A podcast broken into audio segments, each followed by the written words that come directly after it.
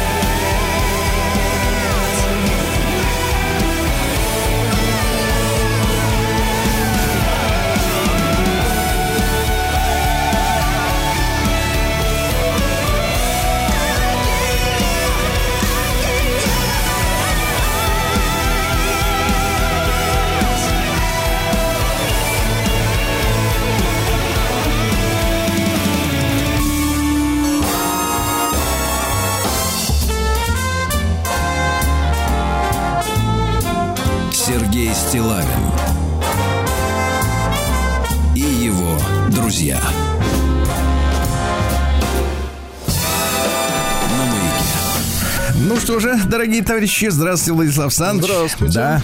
Последний понедельник 23-го года. Как Да. с куста, вы должны так сказать. Да? Пролетел год, прости господи. Да, ну что, Владислав Александрович, как говорят самые отстойные люди в стране, спасибо полиции, что пришли и не дали совершить еще одну ошибку. Абсолютно точно. Да, но по текущему моменту, слушайте, я, в принципе, вот э, э, перестал завидовать, до последнего времени завидовал очень сильно продюсерам телеканалов наших замечательных, да, э, потому что они люди уважаемые и, и имеют полномочия. Но тут как, какая подстава образовалась, а? Ведь э, если не вырезать из новогодних огоньков персонажей голой вечеринки, это же скандал. Ну, А если вырезать... кривотолки пойдут, да. А если вырезать, то это ж сколько надо, так Нет, сказать, в, то- монта- в то- монтажной нет, провести время? А что останется, а? Да-да-да. И ведь, э, понимаете, проблема в чем заключается? Так. Проблема в том, что уже сейчас были официальные цифры, их никто не опротестовал, что 45% э, населения говорит, не хочу смотреть новогодний огонек. А если им сказать, что там появятся те, которые из клуба Мутабор, то как бы они вообще не пойдут смотреть телевизор. Они сожгут телевизор. А тут, извини, нет, нет, это их телевизор, они могут сделать с ним что угодно, они могут даже проткнуть его окурком насквозь. Шпагой. Да, но потом ведь этому, ведь, э, ну, у нас предвыборная кампания. Ведь надо как-то это самое вести себя корректно.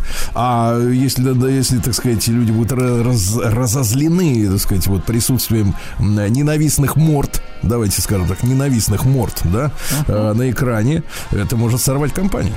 Надо принимать меры. Это затруднительное положение. До Нового года сколько осталось? 7 дней, 9, 9 дней, да? Как вы предлагаете поступить с мордами? Ну, вы знаете, я видел фотографии 30-х. Там их аккуратненько, Я аккуратненько, понял, маникюрными ножичками, маникюрными ножичками. А сейчас в цифровых технологиях есть такие же вещи. Надо резать, Трудовые товарищи. Надо резать, товарищи, резать. Да. Резать, не дожидаясь. Там, перитонит, я помню. Нет выборов.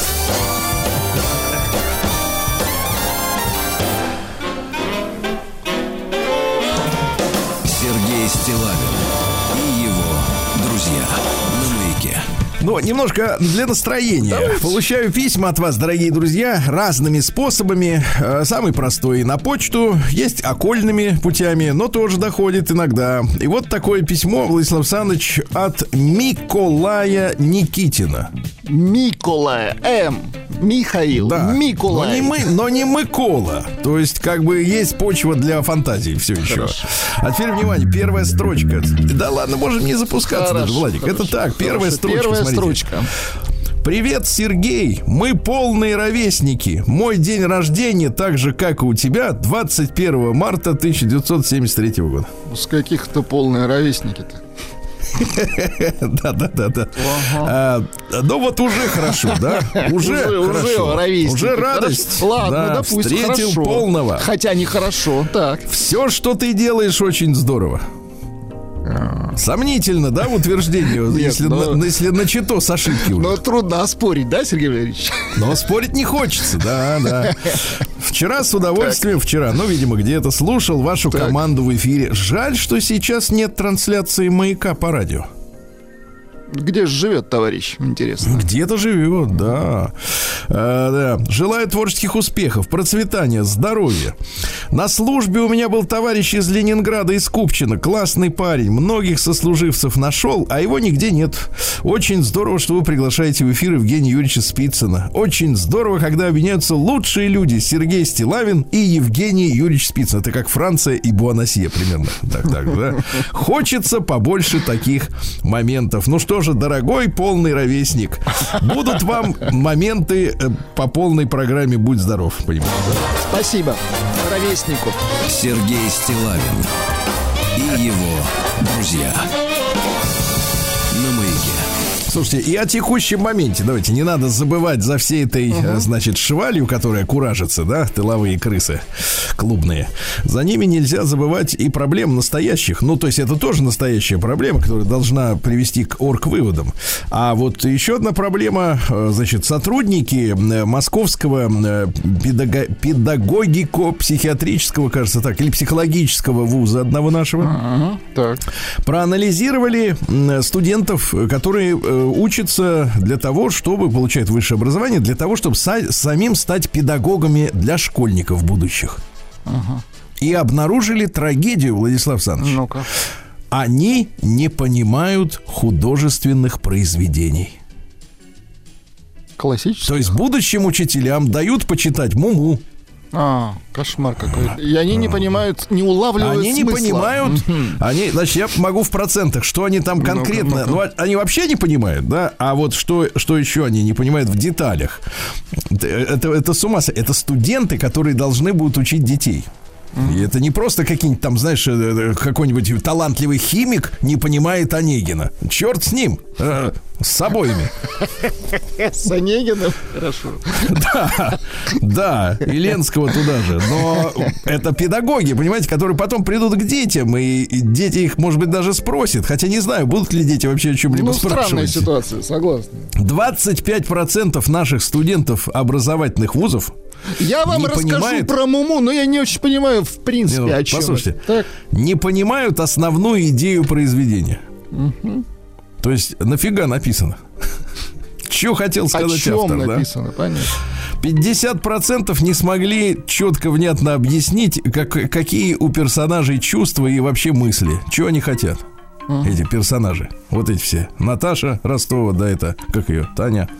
Татьяна, кстати, Та- Татьяна, да. Татьяна Абрамова. Семь- Да, а 70% не видят отношения автора к своим героям. Вообще плевать автору на героев, не плевать. Они в этом не... Ну, это детали, это как бы в не... в- ну, это уже, если говорить об разборе произведений. Но самое главное, что они перестали понимать эту самую художественную литературу. А, вот, и самая фантастика во всей этой истории. Студенты не чувствуют разницы между своей собственной реальностью и условным миром художественного произведения. Вот в чем трагедия. Понятно. То есть они читают книгу и думают, что это, это сторис какой-то в этом Ну, что это ВКонтакте. реальные, да, события. Это реальные события, обычные люди, которые вот так себя ведут. И вы представляете, какая история? Ведь обратный процесс возможен. То есть, э, э, так сказать, они выдают реальность за фантастику, а фантастику за реальность. Понимаете, какая история? И такими людьми очень просто управлять. Я, честно говоря, не- э, я, конечно, не психиатр, тут надо разбираться. Но такое ощущение, что, ну, как-то... Мне, мне ощущение, что все это связано с дебилизацией, в том числе с социальными сетями, где, э, опять же, э, все превратились вдруг в авторов. Раньше как? Раньше была каста тех, кто вещает, правильно? Вот такие, как, например, вы. Нет, был э, союз композиторов. Союз Не, ну это э, понятно. э, литераторов. Мгм. Ну, просто. А интернет дал возможность высказываться А тут, любому да. и читать любому. Они все смешалось, понимаете? Все смешалось. То есть нет, нет, так сказать, четких установок, кто сверху, кто снизу. Понимаете, это очень важно. И не только в личной жизни. Хотя там тоже надо договариваться. да. И в итоге, вот понимаете, какая, какая беда-то, да? Даже наши будущие педагоги не отдупляют, э, о чем писал Пушкин. Понимаете? И вот эта проблема очень серьезная. Мы на ней будем, как говорится, это... На этой это, проблеме мы будем что? Оттаптываться. А, Правильно? хорошо. Оттаптываться. Всего. Отлично.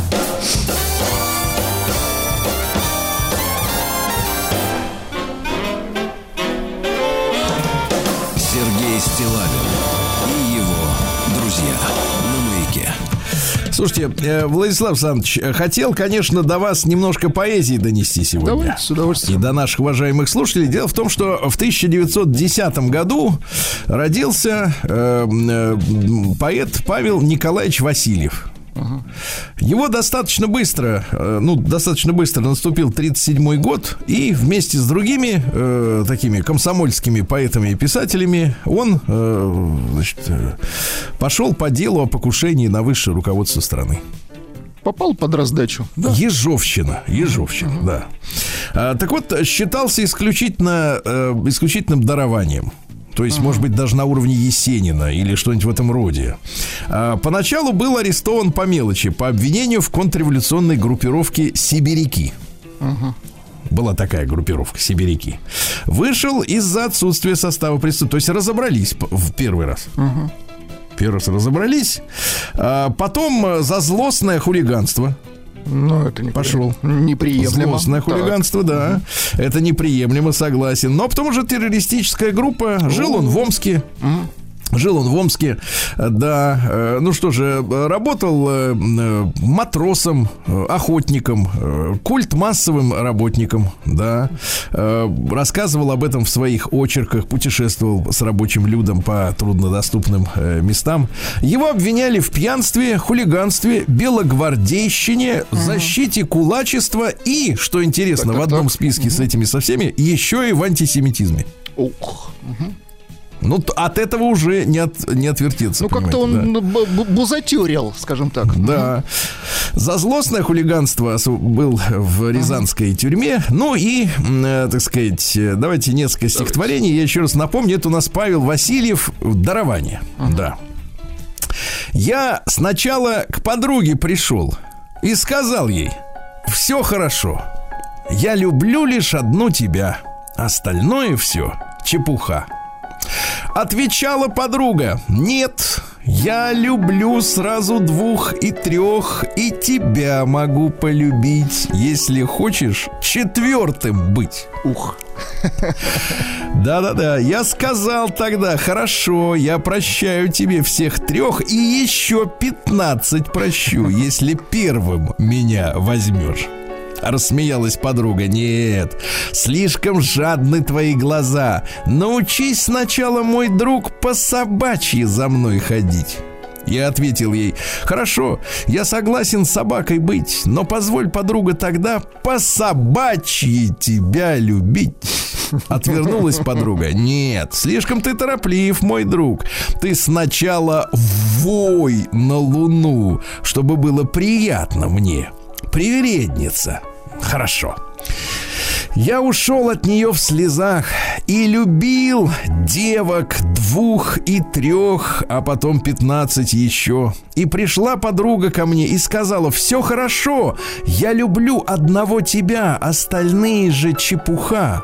Грустно сделалось мне тогда. Нет, подумал я, никогда, чтоб могла от обидных слов по собачьи завыть душа. Хорошо. Это 31 год, да. кстати, на минуточку. Да, да. Это вот чтобы вы понимали, что за время такое. То есть э, Маяковского с Есениным уже не стало, да? Угу. Вот следующее. А вот давайте про, про стихотворение называется «Любовь на Кунцевской даче». М? Давайте. Хорошо? Конечно. Дача в Кунцево. Это тогда было за городом. Сначала поезда, как бы во сне, катились, отдаваясь длинным, гулким, стоверстным эхом, о свидании дне заранее известно было мне. Мы совершали дачные прогулки, едва догадываясь о весне. Весна же просто нежилась, пока в твоих глазах, в твоих глазах зеленых мелькали ветви, небо, облака, мы ехали в трясущихся вагонах. Так мир перемещался на оси своей, согласно общему движению, у всех перед глазами. Колеси, кровь бешеная, бей же без стеснения в ладони нам, в сухой фанер виска, не трогая, ничем не замечая раздумья милицейского свистка, твой скрытый бег, как целый мир случайен. И разговор случайен, и к ответу притянут в нем весь круг твоих забот, и этот день, и пара рваных бот, и даже я, все это канет в лету. Так я смеюсь.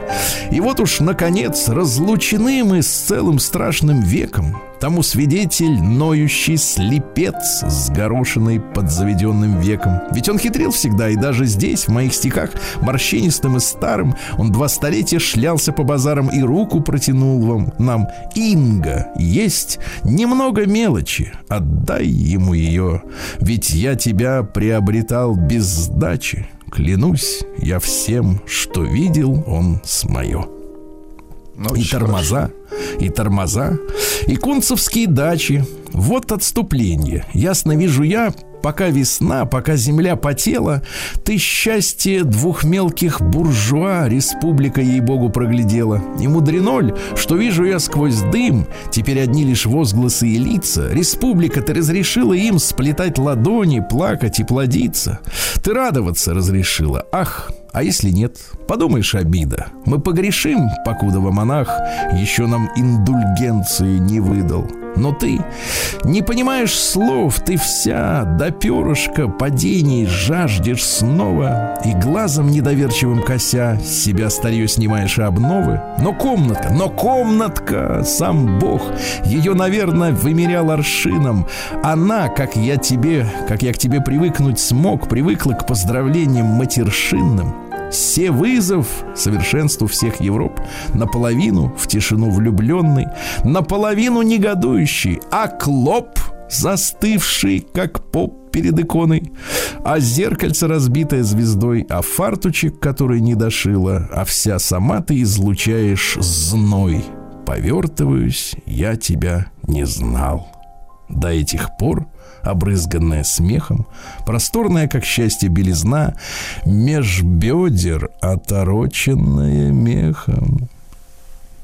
Лебяжьей шеей выгнута рука и алый след от скинутых подвязок. Ты тяжела, как золото, легка, как легкий пух полузабытых сказок. Исчезло все, и только двое нас — по хребтовине холодок, но ранний, и я тебя, нацеливаясь в раз, охватываю вдруг по обезьяне.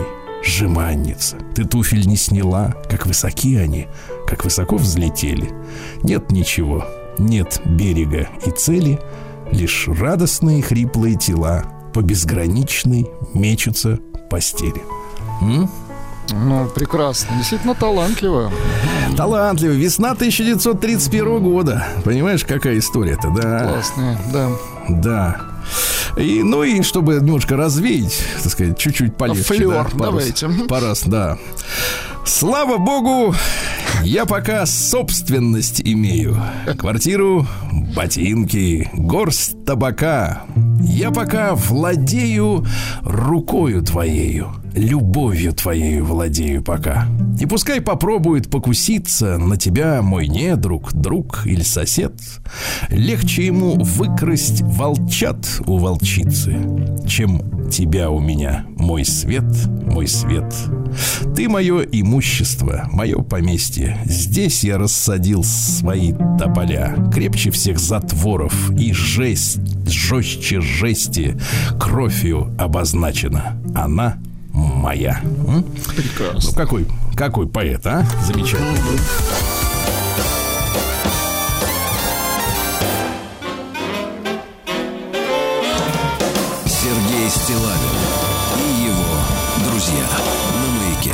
Дорогие товарищи, сегодня у нас 25 декабря, да? Э, э, у славян Каледа. А Каледа это кто? Каледа это солнце-младенец, понимаете, который начинает, как говорится, прирастать постепенно. Uh-huh. Прирастать, да.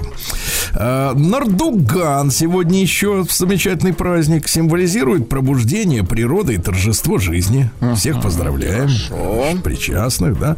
День гравимассы. Это, так сказать, ньютоновская история, понимаете, да? Масса такое явление относительное, как вы понимаете. Ну, да? Сейчас масса потом. Да. На Луне в шесть раз легче человек. Шесть раз. День хорошего управления в Индии. Хорошего управления. Там у них касты. Понимаете, один родился начальником, другой подчиненным. Все четко. Люди, кстати говоря, никакого социального лифта. Вот. И некоторые общества завидуют такой системе. День священного базилика. Там же в Индии. Базилика, да. В Перу сегодня фестиваль борьбы Тананакуй. Это, это как? кстати, бои без правил, в которых участвуют и мужчины, и женщины. Ох, Замечательное мероприятие. Жарко. Замечательно. Да. Вот там можно все равенство свое Побороть выплеснуть. женщину. Да. День дарения елочных праздничных шаров. Понятно, день семьи в Мозамбике. День без буквы «Л». Что за намеки? Да, и сегодня Спиридон Солнцеворот. Нет, без буквы Л. Солнцеворот, да. Солнце. С этого времени ночь начинала убывать, день прибывать. Крестьяне говорили, что с этого дня солнце поворачивает на лето. Поворачивает, uh-huh. да. В лесах, в берлогах поворачивают на другой бок медведики, uh-huh. да. На Спиридона, кстати, запрещалось работать. Крестьяне могли лишь рассуждать о будущем плодородии. Ну, то есть вот как бы нашей, нашей, нашему человеку присущи общий какой-то философский взгляд на жизнь, понимаете, да? А Садовники стряхивали яблони да, в этот день. Ну а какие наблюдения? Закармливают обязательно гусь, э, кур гречихой из правого рукава, чтобы раньше неслись куры, да? Ну и взрослым, еще раз повторюсь, на Спиридона запрещали работать, только работали только дети. Сергей Стилавин и его друзья. В 336 году в этот день впервые торжественно Рождество отметили в Риме. Вот жил да был языческий Рим, а христианство э, победило. Представляете? Мгм. Э, да, в 1492 году каравелла Санта-Мария, на которой Колумб э, достиг берегов Америки, налетела на рифы у берегов Гаити, потому что вахтенный матрос дрых и не увидел, что корабль Заснул. идет на камне. Понятно. Да. А прибежали индейцы Bye. С Гаити. Мгм. Налетели. Это сейчас там, это сейчас там африканцы живут, а тогда там жили индейцы, но индейцев, вы понимаете, зачистили и поселили африканцев, это логично, правда? Так вот, индейцы тогдашние живые еще помогли снять с корабля ценный груз, пушки, припасы, а вот корабль спасти не удалось, и возвращаться назад пришлось на оставшихся двух кораблях. да. А в 1624 родился Ангелус Силезиус. Э, вообще, ну, силезский э, ангел, типа. А вообще он Иоганн Шефлер. Это немецкий поэт-мистик. Э, э, э, что, он, что он говорил? Роза не спрашивает, почему. Она цветет, потому что цветет. Философ. Мгм. Чувствуется бездельник, да? Мгм. Да. Есть только я и ты. Если бы не было нас двоих, то не было бы ничего на свете. Ну, в смысле, понятно. Да, мелко, мелко мыслил, да. А, В 1742-м Шарлотта Альбертина Арнестина фон Штайн родилась. Так. Это баронесса. Близкий друг. Она была женой э, придворного, но при этом была женщиной-другом поэту Гёте. Понимаете? Близкий друг. Так, так, так.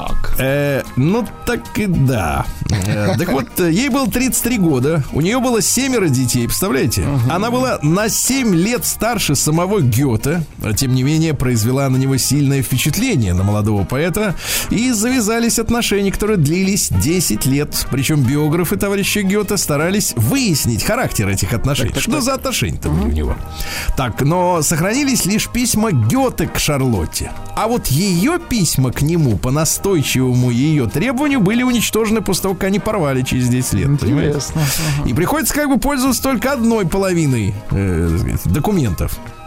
Но, тем не менее, э, она оказала большое внимание на творчество, да, например, в романе, который называется «Вальфер Вандшафтен», это в одно слово, вот она там изображается, так сказать, э, Ифигенией, понимаете, да, Ифигения, да. В 1700, как важно поэту иметь женщину-друга, да? Конечно. Да. А В 1759 в Санкт-Петербурге академик Йозеф Браун впервые сумел охладить ртуть до состояния металла, то есть до твердого состояния, до минуса 42. Они вместе с Ломоносовым ртуть морозили. Молодцы. Понимаете? Да, вдвоем. А В 1872 Елена Рубинштайн родилась, основательница косметической линии и сети магазинов в США. Вот, она первая классифицировала кожу по типам. Нет, Владислав Александрович, не черная, белая А как? и желтая, а сухая, нормальная и жирная.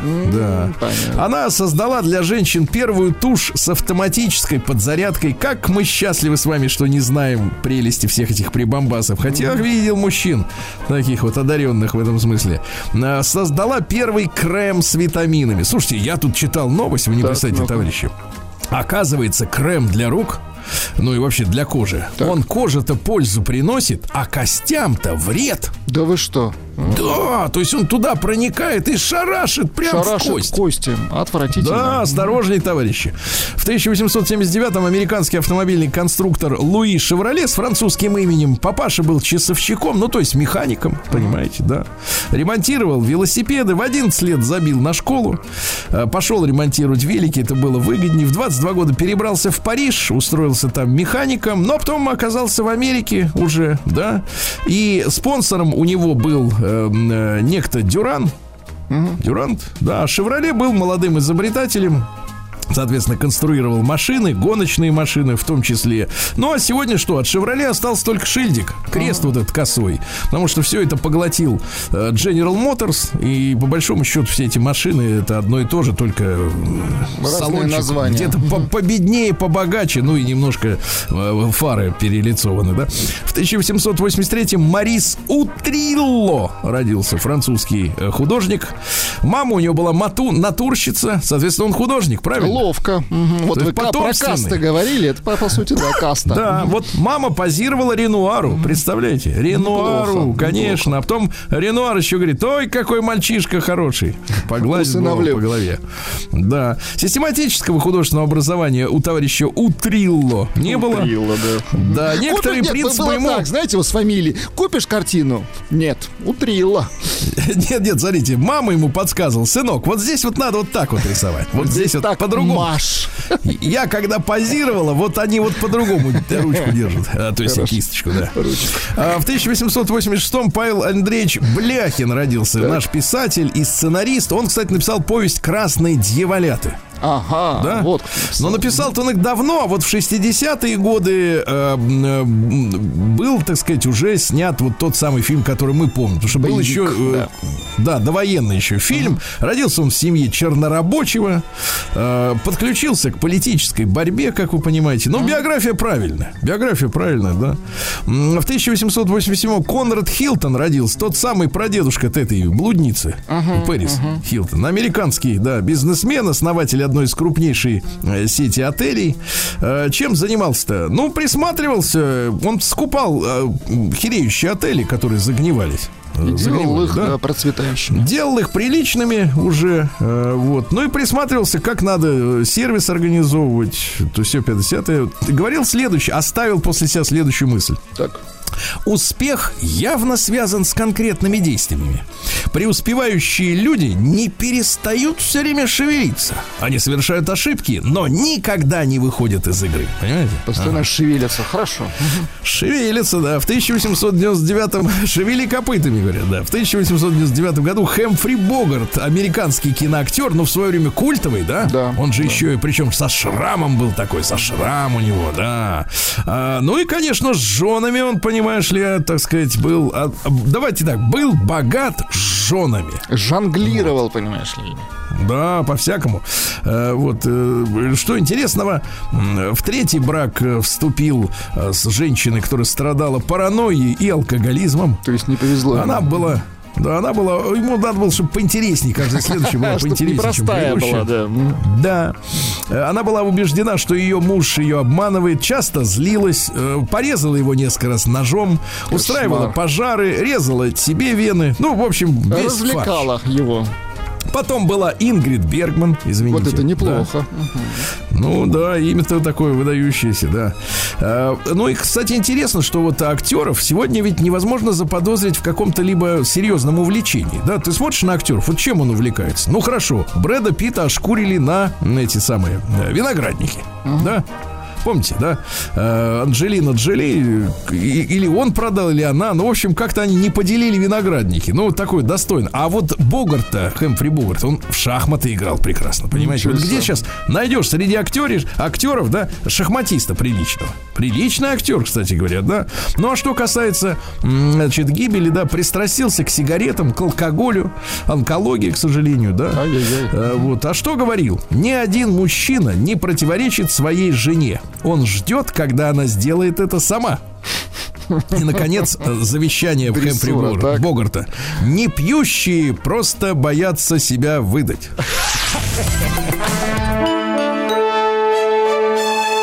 Сергей Стилавин Друзья мои, а в 1906 году в этот день родился Эрнст Русско, такая фамилия у немца. А, Это физик германский. Он получил Нобелевскую премию в 86 году, ну, по выслуге лет, а за то, что создавал первый электронный микроскоп. Вот он, Владислав Александрович, вы же, я знаю, что великий физик, Физик, теоретик. да. Да, как вот он смотрит-то туда, вот электронный-то микроскоп. Слушайте, но я подозреваю, что те- тема это по сути с электронным приближением цифровым, что-то подобное. Мне кажется. Думаете? Хотя я точно не знаю. Не, не могу подтвердить. Да, Ладно, 100%. проверим. В 1917 году провозглашена советская власть на Украине. Но это, знаешь, как бы кто-то провозгласил, пока не поддержали. Пришлось помочь. Пришлось помочь, да. Э, 105 лет сегодня со дня рождения Анвара Садата, египетского президента. Ну, его, э, он трагически погиб э, осенью тысяч- 1981 года. Еще Брежнев был жив, его, э, так сказать, расстреляли на стадионе. Принимал парад Да-да-да.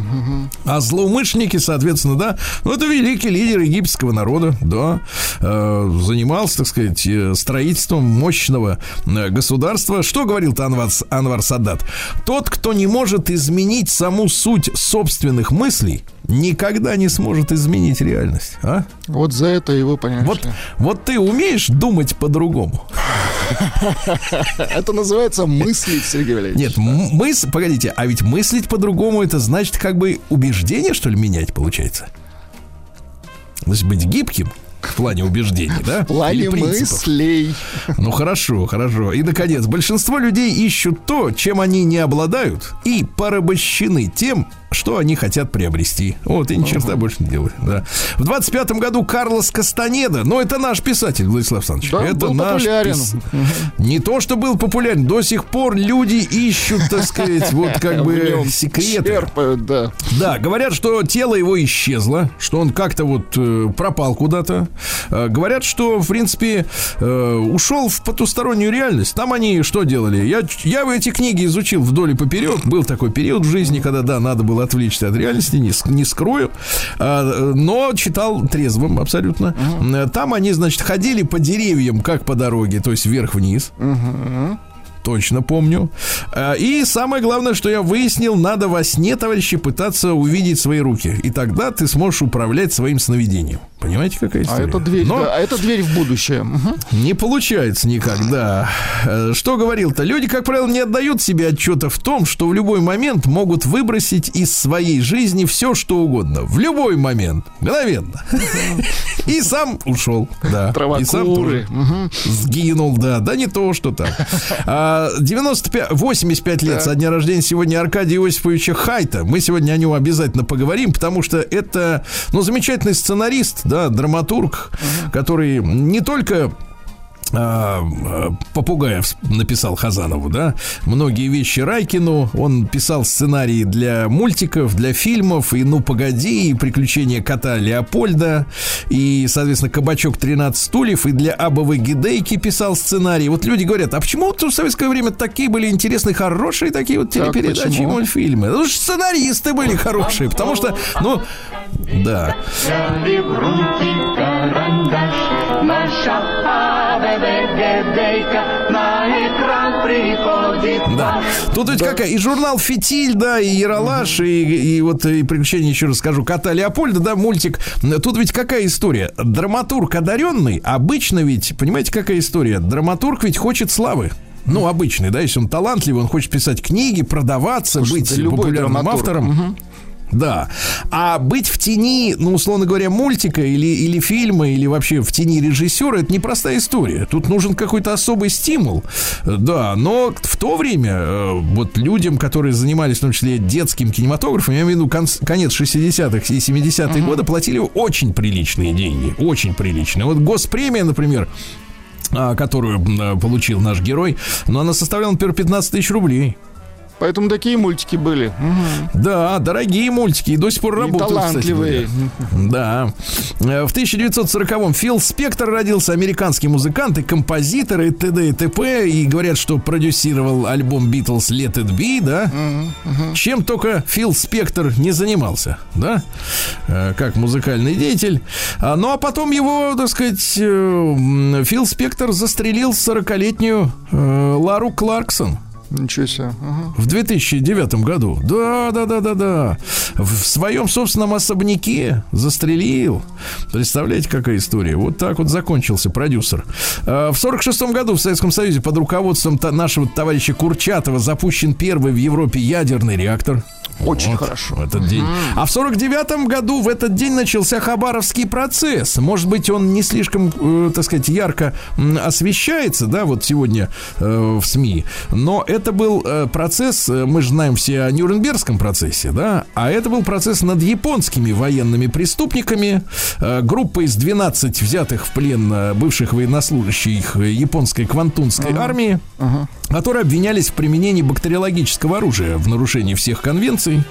А, Их всех посадили в лагеря к длительным срокам. Но Хрущев в 56 году их амнистировал. Ты понимаешь, Ну, какая Хрущев история? такой гуманист был, да. Причем, да, причем эта история, это вот знаменитый отряд 731, отряд 100, э, которые заражали э, пленных, в том числе советских э, военнослужащих, э, граждан Дальнего Востока, женщин, детей, стариков, э, которых называли бревнами, помните, в своих лабораториях?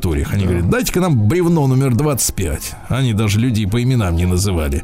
И представляешь, эти мерзавцы попытались, когда поняли, что в Союзе-то власть сменилась, в 93 году сунулись в нашу военную прокуратуру э, с просьбой э, реабилитировать этих всех уродов. Вот крысы. Мол, думают, ну вот, ну что же, Ельцин же пришел, теперь коммунистов нет, теперь, значит, соответственно, оправдают. А то, нет, может, и извиняться, Нет, да. Нет, не пошел навстречу наш, так сказать, э, э, наша военная прокуратура. В 54 году родилась Энни Ленокс. А, певица-то какая? А не Ленокс есть у нас, а ну-ка, секундочку, да-да-да, вот она поет даже. А, ну, Евгений Маргулис с днем рождения, давайте да поздравим. Давайте, А, и, конечно же, слушайте, сегодня же 65 лет Константину Кинчеву. Вот вы какой праздник-то у нас. Это ну, серьезный возраст, давайте. вы, Владислав Александрович, вы, вы должны подсуетиться, хорошо? Хорошо, что-нибудь посмотрим. Мгм. Обязательно мы должны подсуетиться. Вот. Ну и в 71 году родилась Дайда. Что ты про нее, про Дайда-то не слышно, не видно, да? Ну, она периодически Наверно- всплывает так. Да. Ну, наверное, отдыхает или, не дай бог, работает.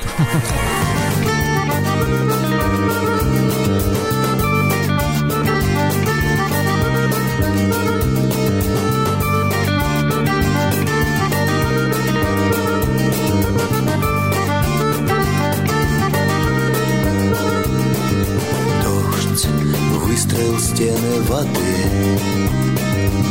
Он запер двери в домах, он прятал чьи-то следы. А мне хотелось дышать, дышать во всю грудь.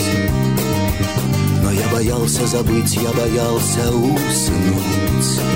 Там, где вода И в небе смешки ломаных стрел Я руки протягивал вверх, я брал молнии в гость. Там, где вода рисует на земле круги, Ты слышишь, слышишь шаги, идет дождь.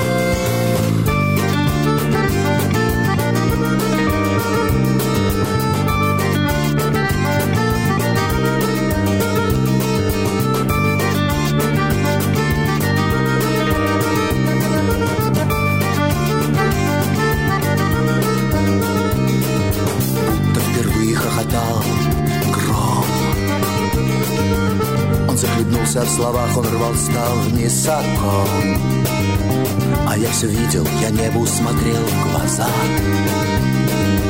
Все очень просто, просто гроза. Там, где вода, и в небе вспышки ломаных стрел. Я руки протягивал вверх, я брал молнии в гость. Там, где вода рисует на земле круги, Ты слышишь, слышишь шаги, идет дождь.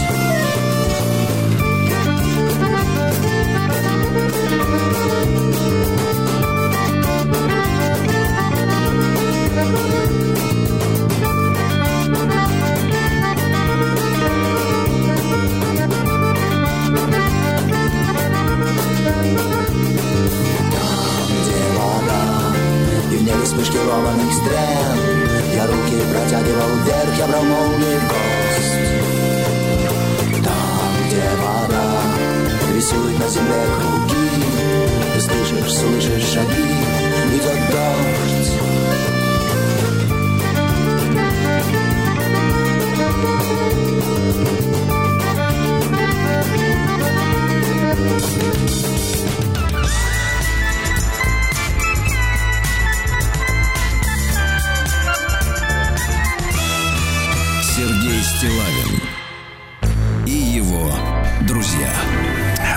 товарищи, таким образом поздравлю с днем рождения Константина Кинчева. Еще правильно? раз, Тео, с праздником. Да, товарищ. конечно же, с днем рождения.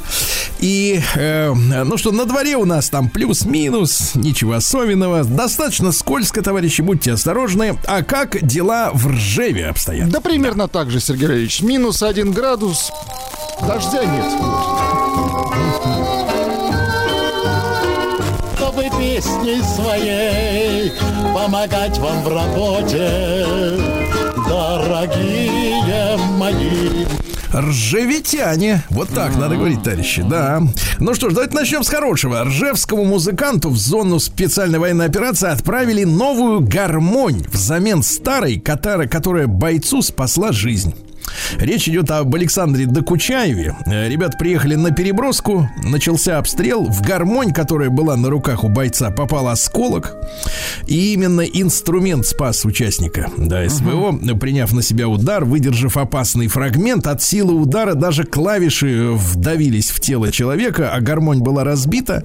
О невероятном происшествии узнали на малой родине музыканты и решили отправить ему новый инструмент в подарок. Молодцы. Вот такая вот история, да. А, Новую выставку в музее «Ставка Сталина» а, посвятят легендарному ржевскому фронтовику а, Никите Семеновичу Головни. А, 23 августа 42 во время боев э, Головня блокировал вражеский дзот. Во время той схватки э, он заметил, что немецкий солдат целится в командира взвода. Э, солдат, не раздумывая, заслонил командира, спас ему жизнь. И, получив ранение, он поле боя не покинул, а под шквальным огнем вырвался вперед, подскочил к амбразуре и, закрыл ее своим телом, что позволило нам завершить атаку. Вот такие герои. Да. Но есть и другие антигерои. В Ржеве разъяренный мужик разбил граблями автомобиль своего родственника. В день происшествия они поссорились.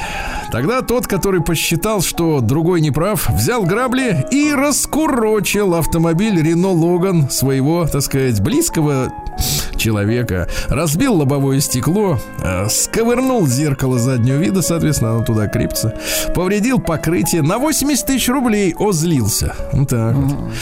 Э, Хороший заголовок. Вор 34 шоколадок в Ржеве оказался вовсе не сладкоежкой. Отлично. Да. Похищенные шоколадки он продал неизвестному, а на полученные деньги купил алкоголь. Да. Отвратительно. Э, Житель Ржева спрятал под куртку 11 колбас и 14 сыров. Представляете?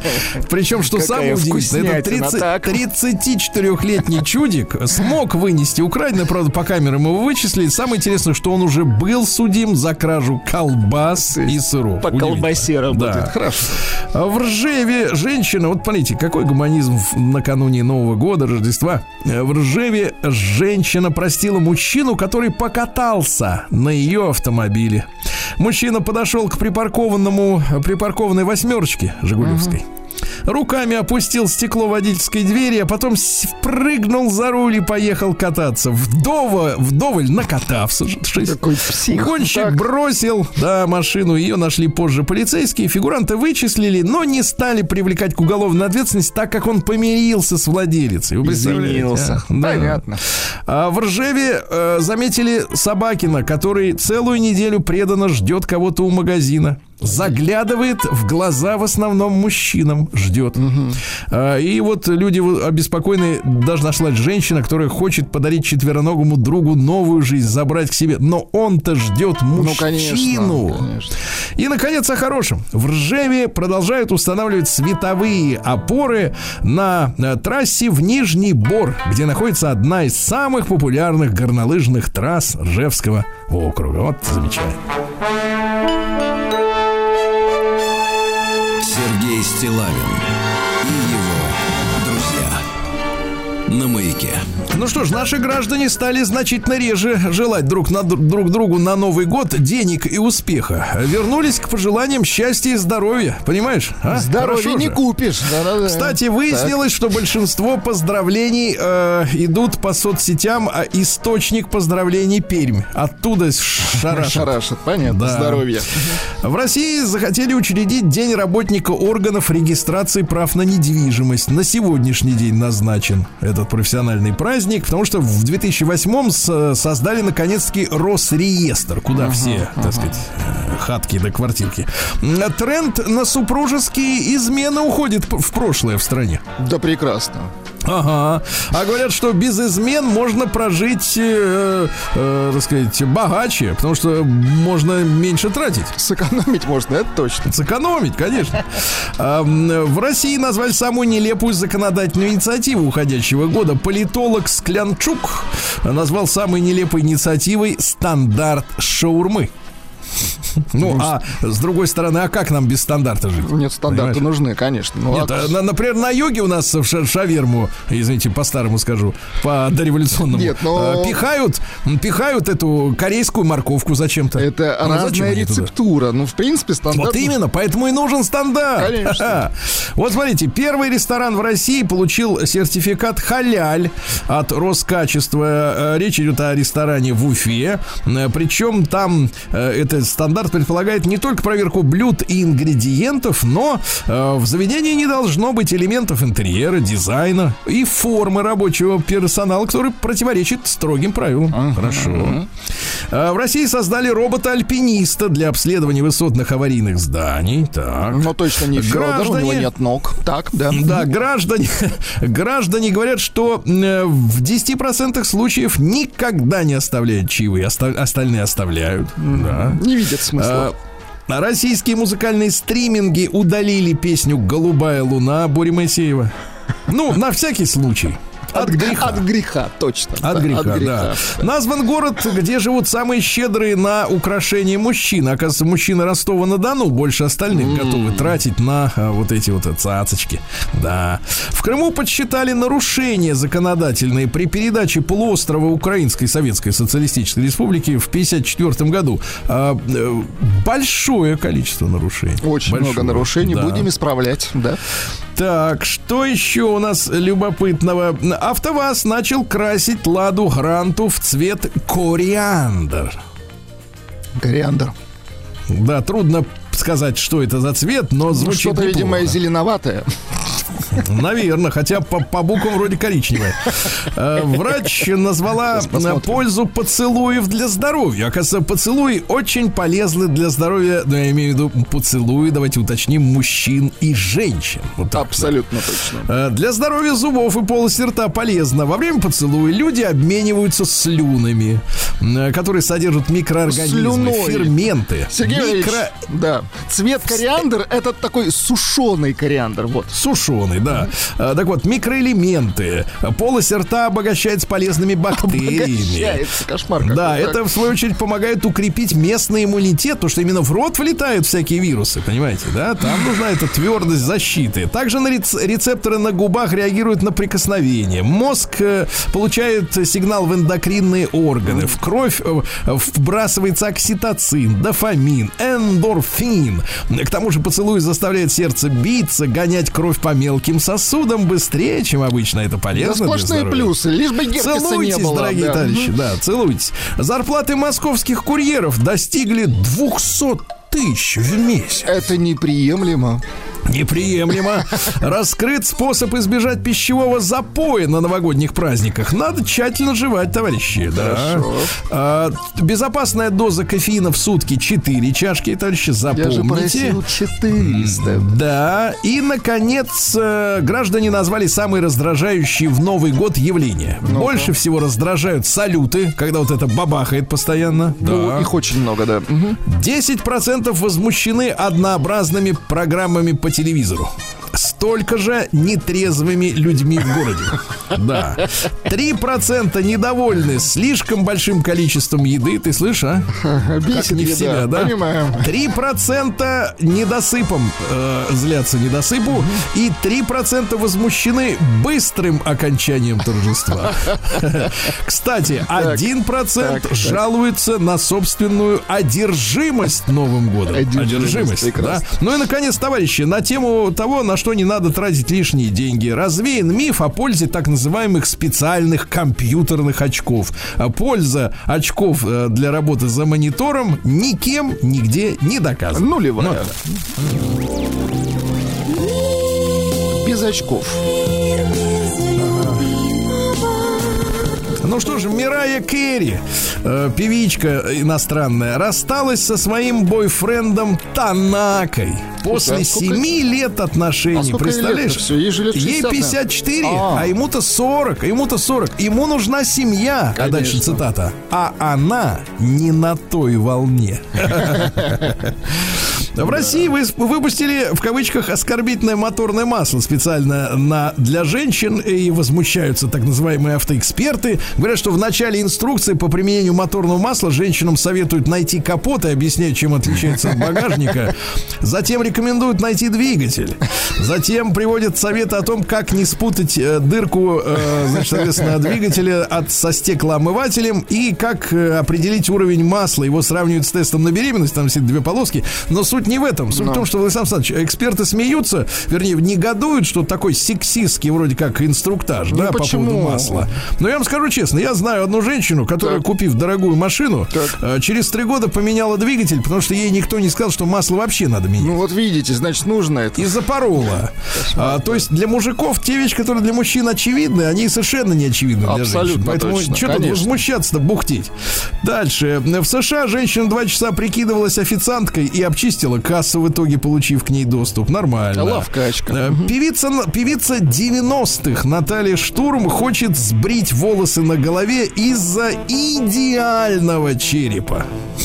На голове. Нет, Да. на голове можно. Гражданка, переехавшая в США, назвала несколько привычек американских женщин срамотой. Во-первых, неумение американских американок готовить и нежелание обучиться этому навыку. Кстати, это зараза и у нас подается как доблесть какая-то, да?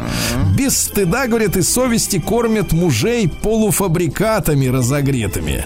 Дальше, свободные отношения вместо брака. И, кроме того, житницы США ведут себя вульгарно и вызывающе. Ходят по улицам в полуобнаженном виде, также не стесняются показывать окружающим свои недостатки. Жир, небритые ноги, подмышки, мерзость, гадость. Да.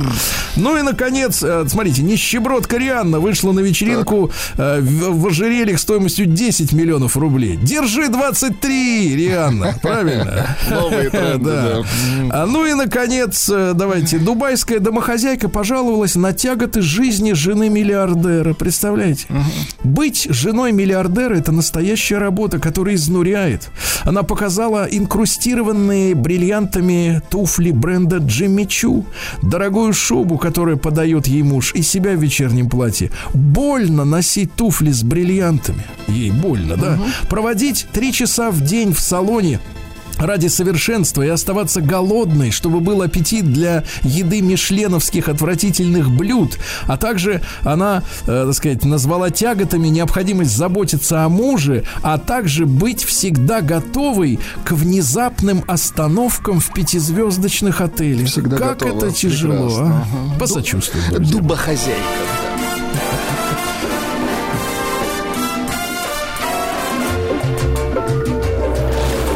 Новости капитализма. Ну что же у нас в мире капитализма? На юге Украины во время раскопок нашли колчаны из человеческой кожи. Это куда стрелы засовываются? Ничего себе. Мгм. Да-да-да. Еще, говорят, Геродот описывал этих вот, э, кого ж там, эти скифов или... э, Кого-то он там описывал. Говорит, что вот многие ски, да, скифы делают одежду из скальпов людей. М, Колчаны из кожи правых рук своих врагов. Правых слышишь? рук. Прав- Это неприемлемо, рук. Сергей Валерьевич. Неприемлемо, да. Э, Биологи развеяли миф о белках вампиров, которые охотятся Так, на ну-ка оленей. поподробнее. Не надо подробнее. Незнакомки покупают эроподкастеру секс-игрушки, чтобы слушать его а, пик удовольствия в подкастах. Прекрасно. Для чего? Дальше, Владислав Александрович, Да. небывальщина. Давайте. Необычный порносайт, но это не важно, назвал главный фетиш следующего года. Знаете, что будет главным фетишем? Или фетишем. Так. Великанши. Великанши, Да, ты. великанши. Э, Для вас, Владислав. Александрович, осторожно. Давайте. Старческую слабость связали с передающимся от котов паразитов. Опасно. Да. Обнаружена связь между недосыпом и ощущением несчастья. Меньше спишь, меньше Больше счастлив. спишь, дороже выглядишь. Надо достичь 24-часового сна в А, сутки. да, да, Вот это счастье, не просыпаться, да. да, и- да. Французский городок Монпелье, слушайте, бывал там на, авто, на велогонке как-то, э, сделал общественный транспорт бесплатных для жителей. Это как так? Это неприемлемо, Бесплатно. давайте Да. скажем так.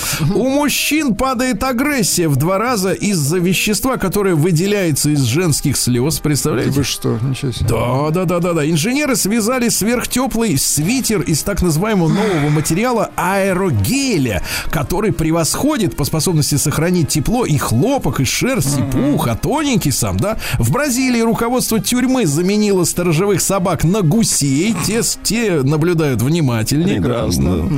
Эмир Кустурица назвал себя русским режиссером. Молодец. Ну и, наконец, для Так. желающих сбросить жир э, придумали виброкапсула. Э, Значит, за несколько минут до еды, э, за 20 минут человек глотает капсулу, и она начинает в животе там у тебя тыр-тыр-тыр Бурчать, да? Говорят, что из-за этого человек съедает на 40% меньше, чем обычный, поэтому худеет, представляете? И, наконец, давайте, э, рубрика «Подлюки». Давайте. В Латвии начали вскрывать почту, которая идет в Россию и в Беларусь.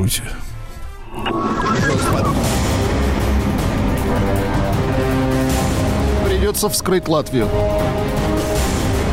Вместе с почтой. Россия криминальная.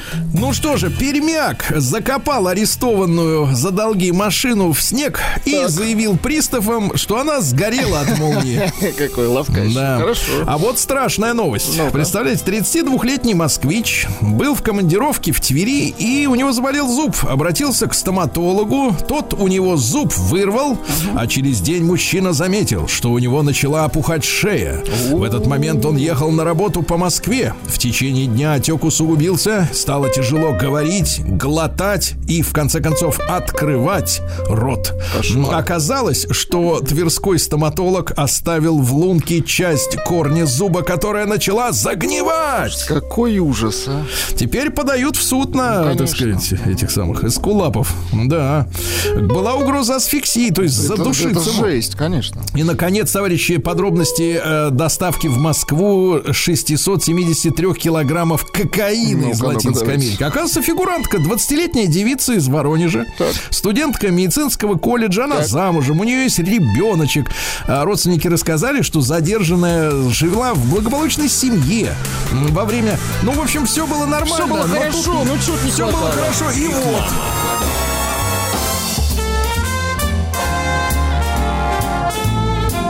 Сергей Стилавин друзья.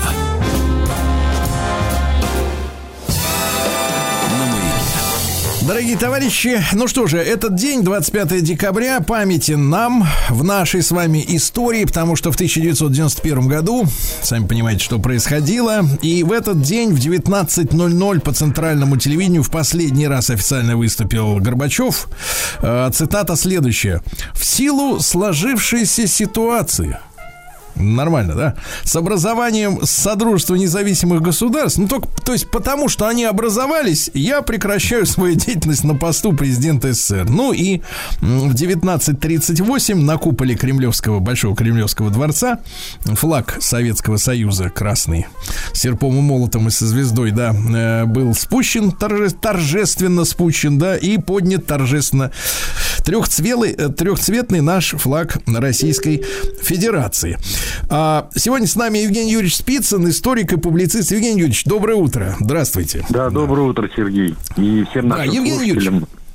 Да-да-да, Евгений Юрьевич, с точки зрения публицистики, я понимаю, какие мы, с вами можем найти слова, да, для э, произошедшего. А вот если говорить, ну, скажем так, не то чтобы с юридической стороны, но с, э, с точки зрения устройства э, Советского Союза, да, имеется в виду законодательного устройства, а, во, м- могло ли так произойти, чтобы действительно в такой короткий срок э, э, со дня, ну, начала каких-то, так сказать, вот этих процессов разрушительных, э, действительно можно было э, разрушить э, Союз Советских Социалистических Республик. Как, как это возможно было сделать по советским документам, если бы им следовали? Ну, действительно, в советских конституциях было было закреплено право каждой союзной республики выйти из состава Союза СССР, но это было лишь декларативное право, оно не прописывалось ни в Конституции, ни в каких-то иных нормативно-правовых актах. Потом при Горбачеве уже в апреле 1991 года был принят соответствующий закон о порядке выхода Союзной Республики.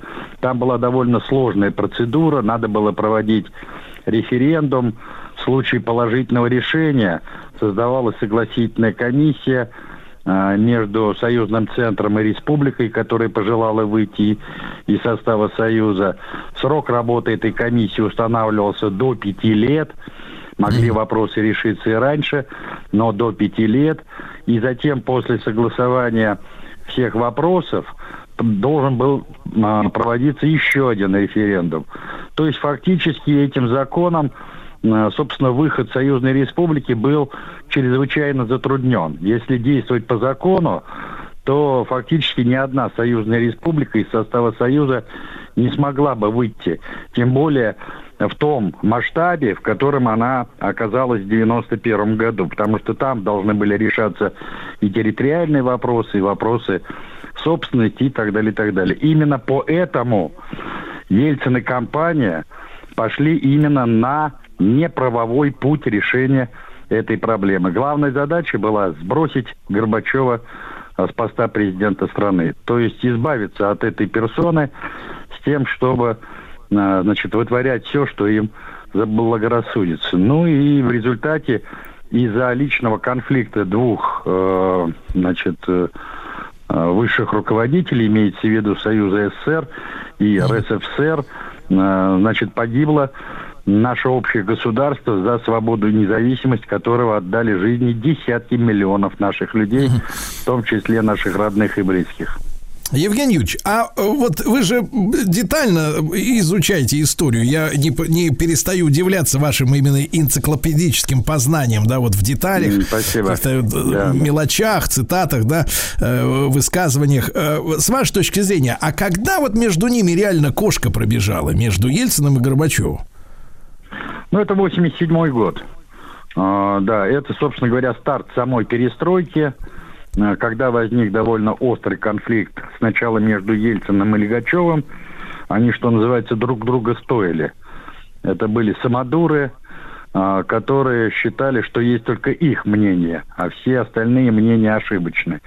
Ну, нашла коса на камень. Дело в том, что Ельцин к тому времени стал кандидатом в члены Политбюро и первым секретарем Московского горкома. И постоянно получал нагоняй из секретариата ЦК. А как известно, секретариатом ЦК руководил второй секретарь ЦК Егор Кузьмич Легачев. И, э, значит, Ельцин попытался избавиться от опеки Легачева, апеллируя к Горбачеву.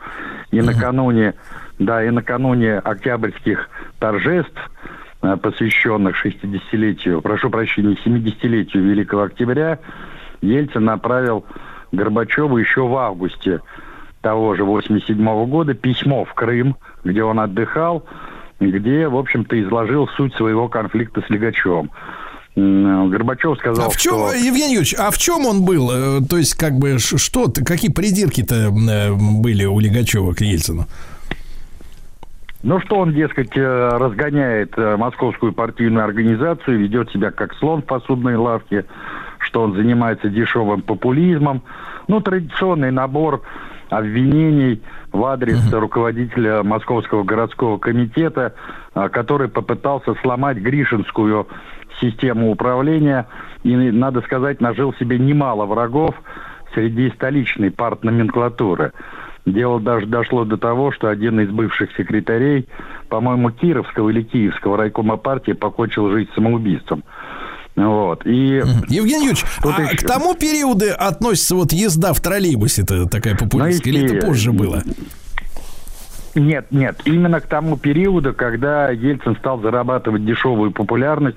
Я хорошо помню это время, я как раз учился в институте, и тогда многие, особенно молодые люди, вот, например, как я, они просто были влюблены в Ельцина, потому что на фоне других партаппаратчиков он выглядел действительно таким народным трибуном, человеком, который искренне хотел бороться с партийными привилегиями, хотя сейчас смешно даже говорить об этих привилегиях, да, ну и так далее, и так далее. Ему действительно Евгений создали Юрьевич, а с точки, ск- сколько, сколько Ельцин пробыл вот во главе Москвы?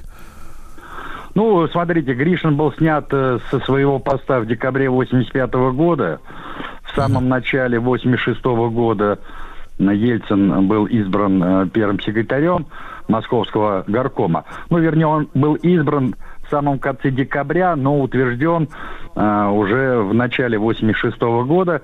И пробыл он в этом посту до октября 1987 года. Чуть, ну, чуть больше полутора лет.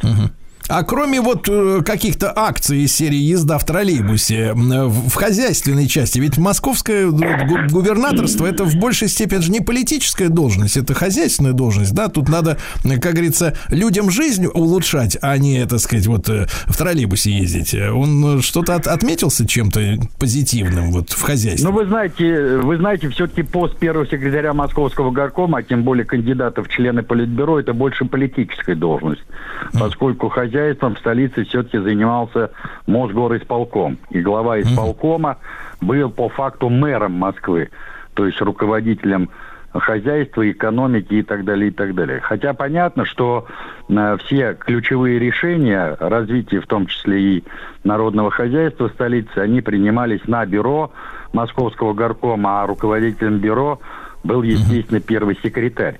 А, При этом понятно, что народ в широкой своей массе, он ориентировался, конечно, не на фигуру председателя Мосгорисполкома, а на фигуру первого секретаря. Я Потому что почему, Евгений Юрьевич, традиционно- э, Евгений Юрьевич, почему уточняю, потому что тот же Легачев, он же откуда у нас? Он из Томска? Томска. И- Да, с Томска, да, да. Его же вспоминают томичи, я так понимаю, с, ну, взрослые, да, с благодарностью, потому что он, несмотря на то, что, как вы говорите, занимал политическую должность, тем не менее, с точки зрения хозяйства, культуры, очень много сделал, да, для региона. Ну, естественно, но я еще раз говорю, все-таки основные решения принимались, безусловно, на уровне обкома, горкома, райкома партии и э, его бюро. Поэтому первый секретарь любого э, областного, э, значит, э, области, края, республики, он являлся, ну, фактически первым лицом в регионе. Но если по факту брать, все-таки вот непосредственно оперативное управление хозяйством региона или города э, ведал именно председатель исполкома городского, областного, краевого совета или председатель Верховного совета, ну и так далее, Да. и так далее. Это была Ильич, э, так, такая да. Своеобра- Да-да, давайте вот вернемся тогда. Смотрите, лето, да, август 87 года, э, Горбачев на отдыхе в Крыму, э, и Ельцин пишет ему письмо про Легачева, да, и какое дальше было развитие этого, этого, этого события? Ну, Горбачев обещал по возвращению в Москву встретиться и переговорить с Ельциным, но своего обещания не сдержал. Вот. И поэтому Ельцин пошел вот на тот шаг, на который он пошел на Октябрьском пленуме. То есть попросил слова и выступил с довольно критическим заявлением о том, что перестройка зашла в тупик, что в Политбюро преобладают словословы, которые, в общем-то, э, славят нового генсека, а никаких реально конкретных результатов перестройка не дала, ну и так далее, и так далее. И там он э, обратился к пленному ЦК с просьбой э, освободить его от должности кандидата в члены Политбюро. Причем вопрос о снятии его с поста первого секретаря он не поставил. Ну, тут сразу была дана команда ФАС, выступило, по-моему, 26 членов ЦК, 26. а, включая, да, да, включая самого Горбачева, Громыка, Яковлева, Легачева, ну и далее по списку. Вот. Все эти выступления были довольно критические в адрес Ельцина. Более-менее такие нейтральные, ну, относительно нейтральные, были выступления Яковлева и Арбатова. Это академик, директор Института США и Канады, а Яковлев это тот самый Ну да. перестройки и главный подстрекатель этого конфликта, кстати. Вот. Ему надо было столкнуть э, лбами этих двух медведев, Ураль- уральского и сибирского, что называется, с тем, чтобы э, развести их по, старой, э, по разные стороны баррикад, а потом, манипулируя их конфликтом, оказывать соответствующее влияние на Михаила Сергеевича Горбачева. Но это старый был партийный аппаратчик, интриган, каких свет не видывал, что называется. Евгений Юрьевич, а Горбачев в своих воспоминаниях или каких-то интервью-то э, так и не рассказал, почему он обещал встретиться с Ельциным э, до пленума и не встретился?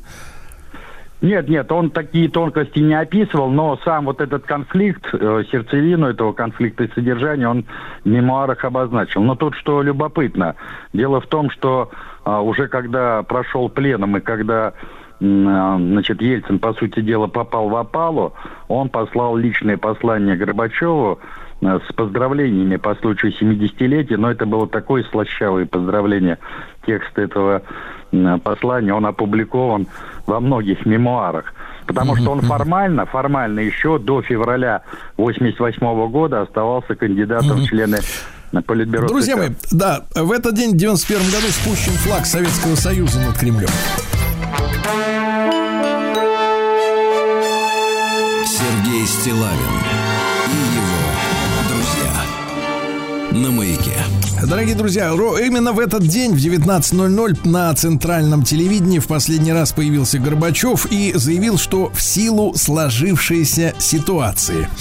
Ну и так далее. По тексту Евгений Юрьевич Спицын, историк-публицист с нами. Э, э, Евгений Юрьевич, если вот действительно к 91 году возвращаться, да, вот это э, выражение в силу сложившейся ситуации от человека, который наделен невероятными полномочиями и по умолчанию, и по документам, э, который, э, ну, действительно имел силовой аппарат огромный, да, и, и вот так вот подает э, события, как, как будто они тут так вот сами сложились. Это как будто циклон Ваня пришел в Москву, завалил все снегом, и потом ушел, и мы ничего не можем делать, кроме как разгребать снег.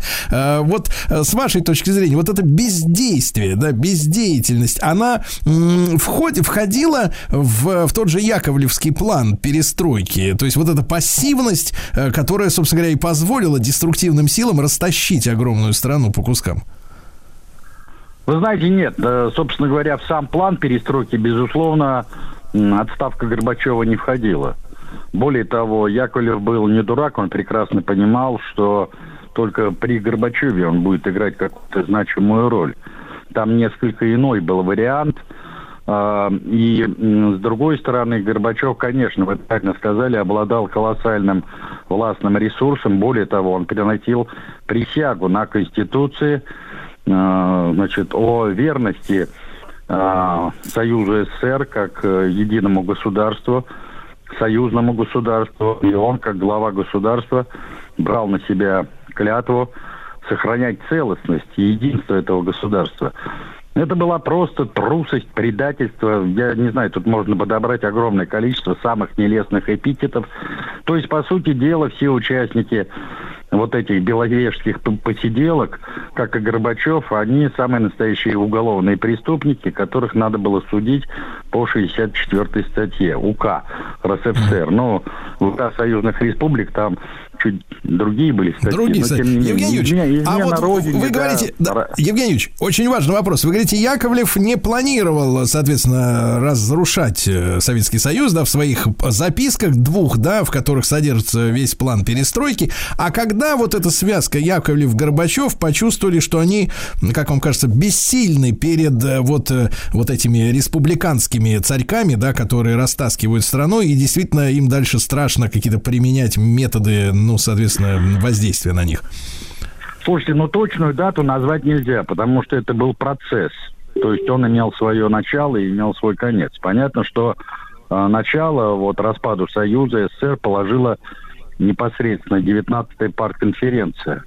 Это 89 год, май-июнь 89 года. Э, Прошу прощения, 88 года. 88-го. А, а, да, 1988 года. А уже добил, по сути дела, а, Советский Союз э, это отмена шестой статьи Конституции Да-да-да. о руководящей направляющей силы, потому что именно партия, наряду с армией и органами госбезопасности, были тем стержнем, который скрепляла весь Советский Союз. И потом началась игра в так называемую демократизацию, когда власть перетекла к Верховным Советам союзных республик, а там уже было дело техники. Привести в Верховные Советы на волне так называемых свободных выборов те самые националистические сепаратистские силы, которые поняли, что им выпал уникальный шанс э, дорваться до власти и развалить единое государство, что они с блеском и выполнили при прямой поддержке центра, в том числе и ЦК партии, и президентских структур. К тому времени Евгений уже... Юрьевич, а, да-да, а чуть более подробнее можно про эту самую партконференцию 88 года? Что там э, произошло? Ш- какие решения были приняты, которые вот послужили основой для этого процесса ликвидации страны? Ну, по сути дела, там начался развал э, руководящего ядра партии, поскольку был переформатирован секретариат ЦК, а секретариат ЦК со времен Ленина это была рабочая лошадка всего партийного аппарата.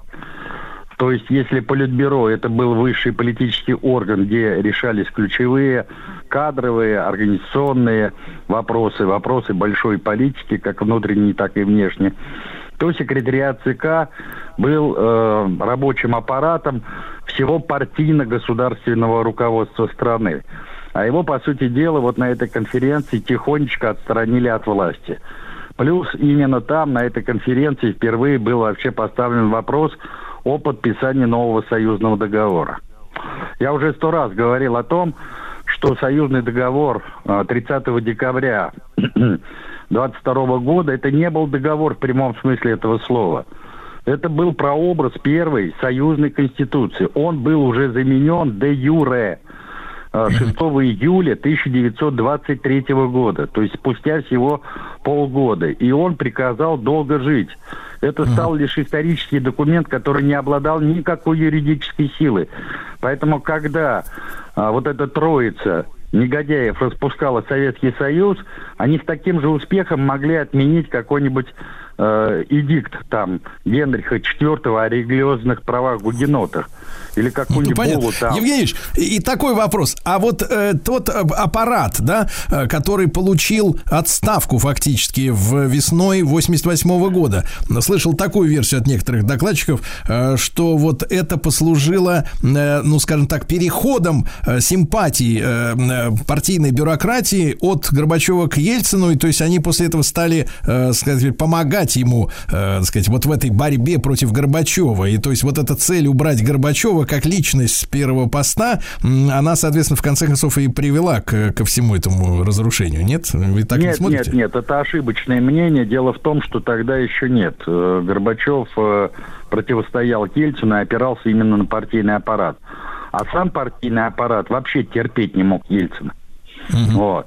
Другое дело, что э, уже позднее, где-то вот на рубеже 89-90-го, и особенно, когда Горбачев стал президентом и уже отрекся от партийного аппарата, вот тут партийный аппарат э, уже встал э, защитную стойку от э, Ельцина и Горбачева одновременно, потому что они тоже почитали, что Горбачев, учредив пост президента и разрушив по сути дела, единство советской власти, перешел в стан политических противников на партийного аппарата. Понял. Хорошо. Спасибо большое Евгению Юрьевичу Спицыну, историку, публицисту. В этот день Горбачев в последний раз выступил по телеку в 91 году.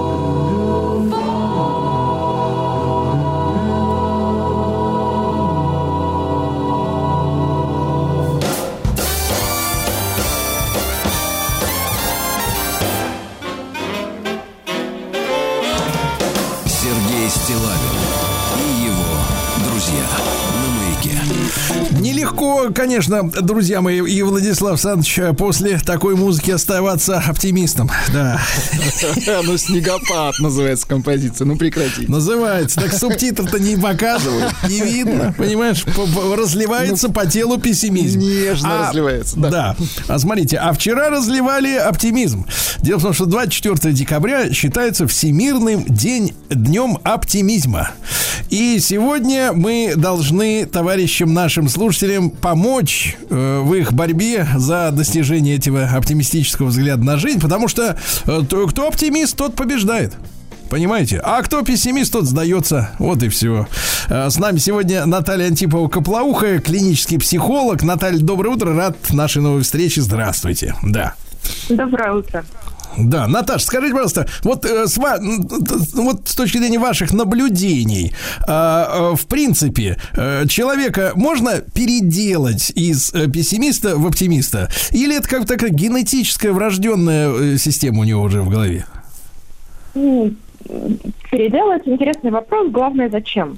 Да, вот чего именно не хватает человеку? Потому что сегодня идея оптимизма, она часто звучит как такая лабораторная идея, которая в реальной жизни не очень реализуется. Это, по сути, очередная продажа того, что идеально, а потому недостижимо.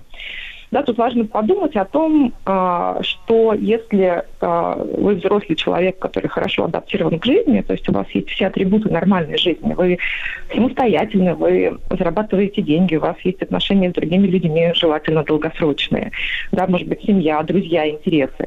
И вот можно, можно понять, а, благодаря чему все это есть. И возможно, возможно, все это имеется в том числе благодаря или отчасти благодаря именно пессимистическому отношению к жизни, да, благодаря тому, что человек определенным образом выбирает людей, он определенным образом делает работу. Там, где оптимист рискнет, э, а пессимист э, семь раз отмерит и получит предсказуемый надежный результат, и, по сути, сделает лучше. Это очень важные мысли, важно, честно, для себя посмотреть в этом смысле, чтобы понять, что действительно мешает, а не является такой привнесенной извне чужой фантазией о перерождении во взрослом возрасте, да, с попыткой стать совершенно другим человеком.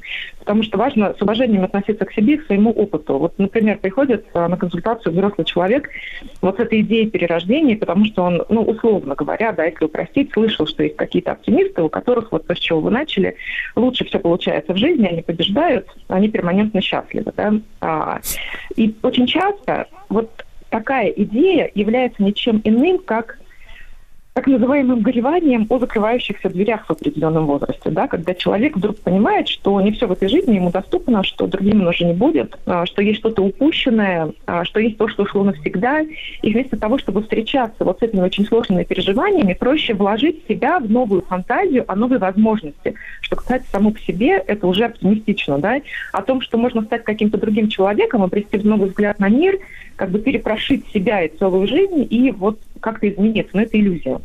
Да, поэтому очень важно понимать, зачем это.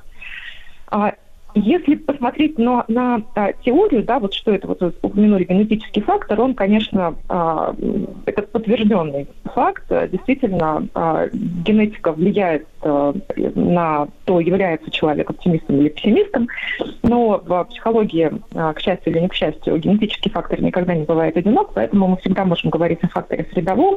То есть все, весь оптимизм и пессимизм зависит от того, какими шаблонами восприятия вот, окружающего мира мы обзавелись завелись, когда наша психика только формировалась. То есть, в, общем, в общем-то, в очень раннем детстве.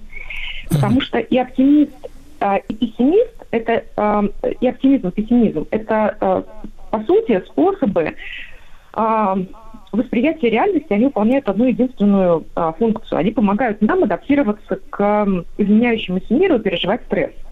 И, по сути, мы получаем такое постоянное, постоянный конфликт между тем, что мы ждем хорошего, и тем, что мы ничего хорошего не ждем. Между тем, что мир безопасный и мир очень опасный. А с чем это может быть связано? Например, mm-hmm. если в детстве а, родитель был, ну, скажем так, не очень надежным объектом, или он был не просто сам ненадежным объектом, а часто сам являлся, он был настолько непредсказуемым, инфантильным и так далее, когда ребенок не просто лишался детства, а был вынужден становиться родителем для своего родителя. И родитель сам был источником стресса. И вот ребенок такой никогда не жил в надежном, безопасном мире. А, а мир, кстати, для ребенка, для маленького, он всегда опасный. Да? Он, для него он всегда может быть подвергнут каким-то неприятностям. И безопасность – это та иллюзия, которую ребенку должен подарить родитель, дав ему возможность полюбить жизнь, поверить в хорошее, поверить в себя, поверить в то, что маленький человек может вообще влиять на этот большой сложный мир. И вот если у этого ребенка такого не случилось, он всегда будет, будет вынужден смотреть на мир через призму такой повышенной тревожности, ждать подвоха, ждать опасности, готовиться к худшему. Вот вам готовый пессимист с наполовину пустым стаканом. Да? А с оптимистом работает на, наоборот, и он ждет хорошего не потому, что он послушал какую-то правильную лекцию да, о том, как быть э, оптимистом, смотреть на мир позитивно, или книжку прочитал, а потому что хорошее с ним когда-то уже происходило. Он это точно знает, не обязательно через голову, да, через уровень ощущений. Он знает, что все может быть хорошо. Он опирается на когда-то полученный опыт. И, кстати, он благодаря этому опыту и внимание акцентирует именно на таком опыте уже во взрослой жизни. То есть неприятности с ним могут происходить ровно в том же объеме, что и с так называемым пессимистом, но акцентировать свое внимание он будет на хороших вещах. Вот таким образом это работает.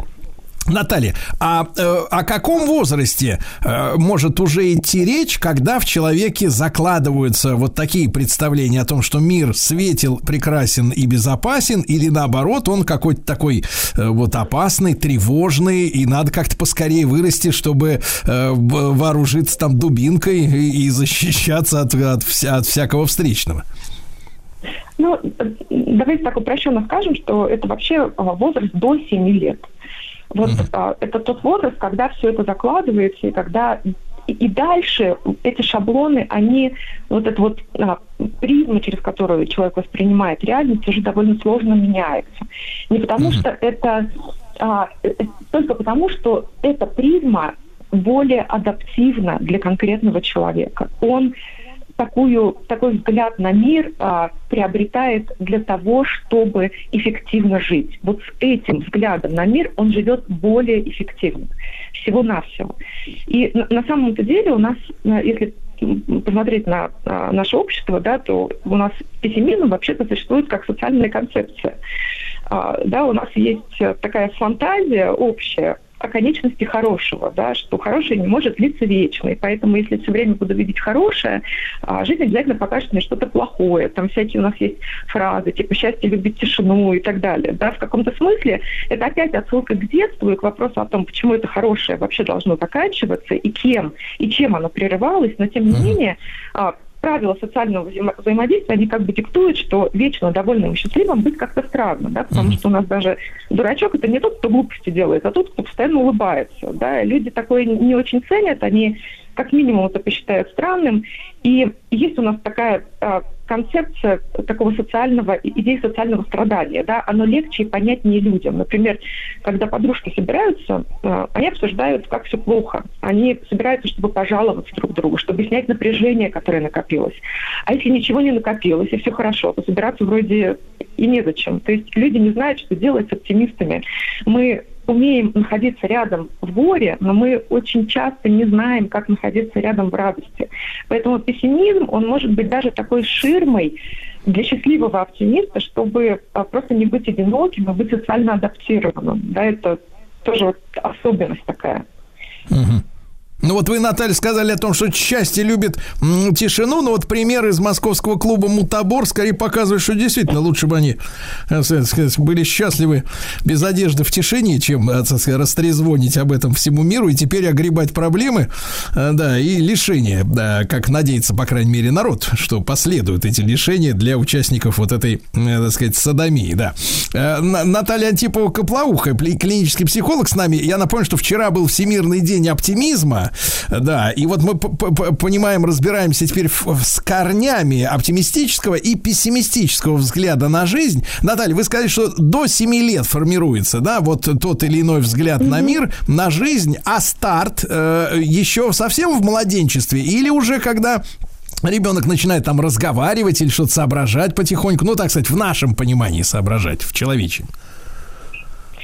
А старт, безусловно, совсем в младенчестве. Это скорее уровень еще ощущений, ну, не скорее, а это уровень ощущений, когда а, еще не работает в, ну, в привычном нам понимании а, механизмы, связанные с памятью, например. Да, человек во взрослом возрасте, он не будет, конечно же, помнить, что вот с ним что-то происходило не так, но на уровне ощущений это будет сохраняться.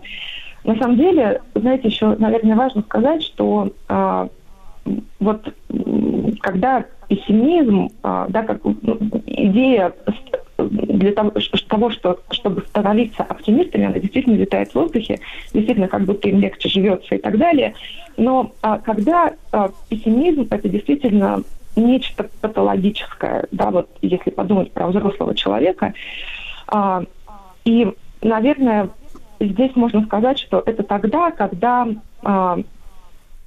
пессимизм мешает а, сделать шаг, когда страх, по сути, замещает действие, когда э, пессимизм, он настолько патологичен, что он отпугивает других людей, человек остается один.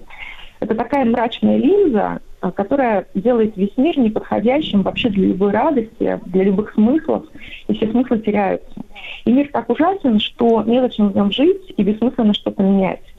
Если вот такое происходит, то мы можем предположить, что действительно как раз где-то в очень-очень не обязательно в, во взрослом э, состоянии, да, очень люди часто не могут отследить, что такого неприятного с ними происходит э, во взрослом возрасте. И это э, часто такой накопительный эффект, когда просто сложная жизнь, сложности, которые постепенно накапливаются, они возвращают вот к тому пессимистическому мышлению, которое когда-то сформировалась в детском возрасте. И а, если это происходит, то здесь мы уже можем говорить о а, ненормальных психологических состояниях, как, например, в случае депрессии, когда человеку необходима помощь.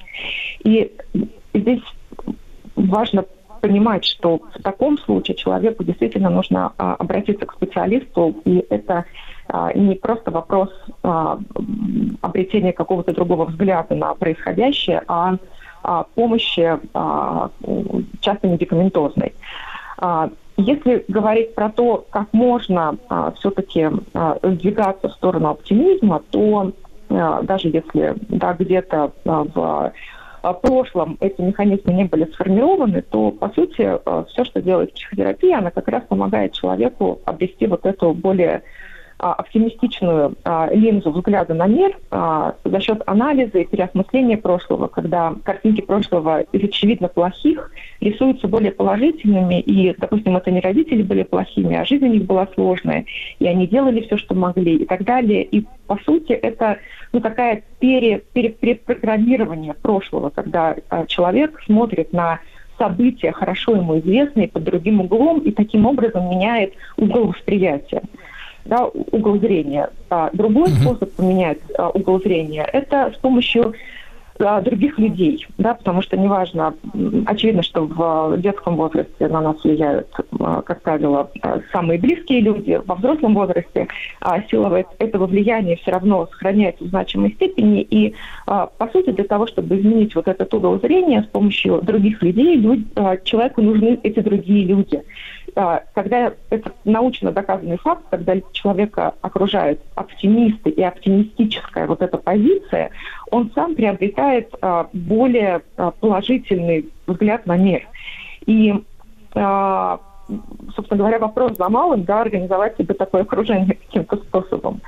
И, Да, ну кто, а, кто захочет, э, кто захочет общаться с пессимистом, да, который, как вы говорите, с черной линзой смотрит на мир вокруг, да. А, э, Наталья, а такое пр- предположение, если позволю, а люди вот э, как-то мы так вот вроде как отмечаем прошедший день оптимизма, но сосредоточены на пессимистическом взгляде. Вы говорите, что он достаточно распространен, да, в, в наших там некоторых социальных слоях.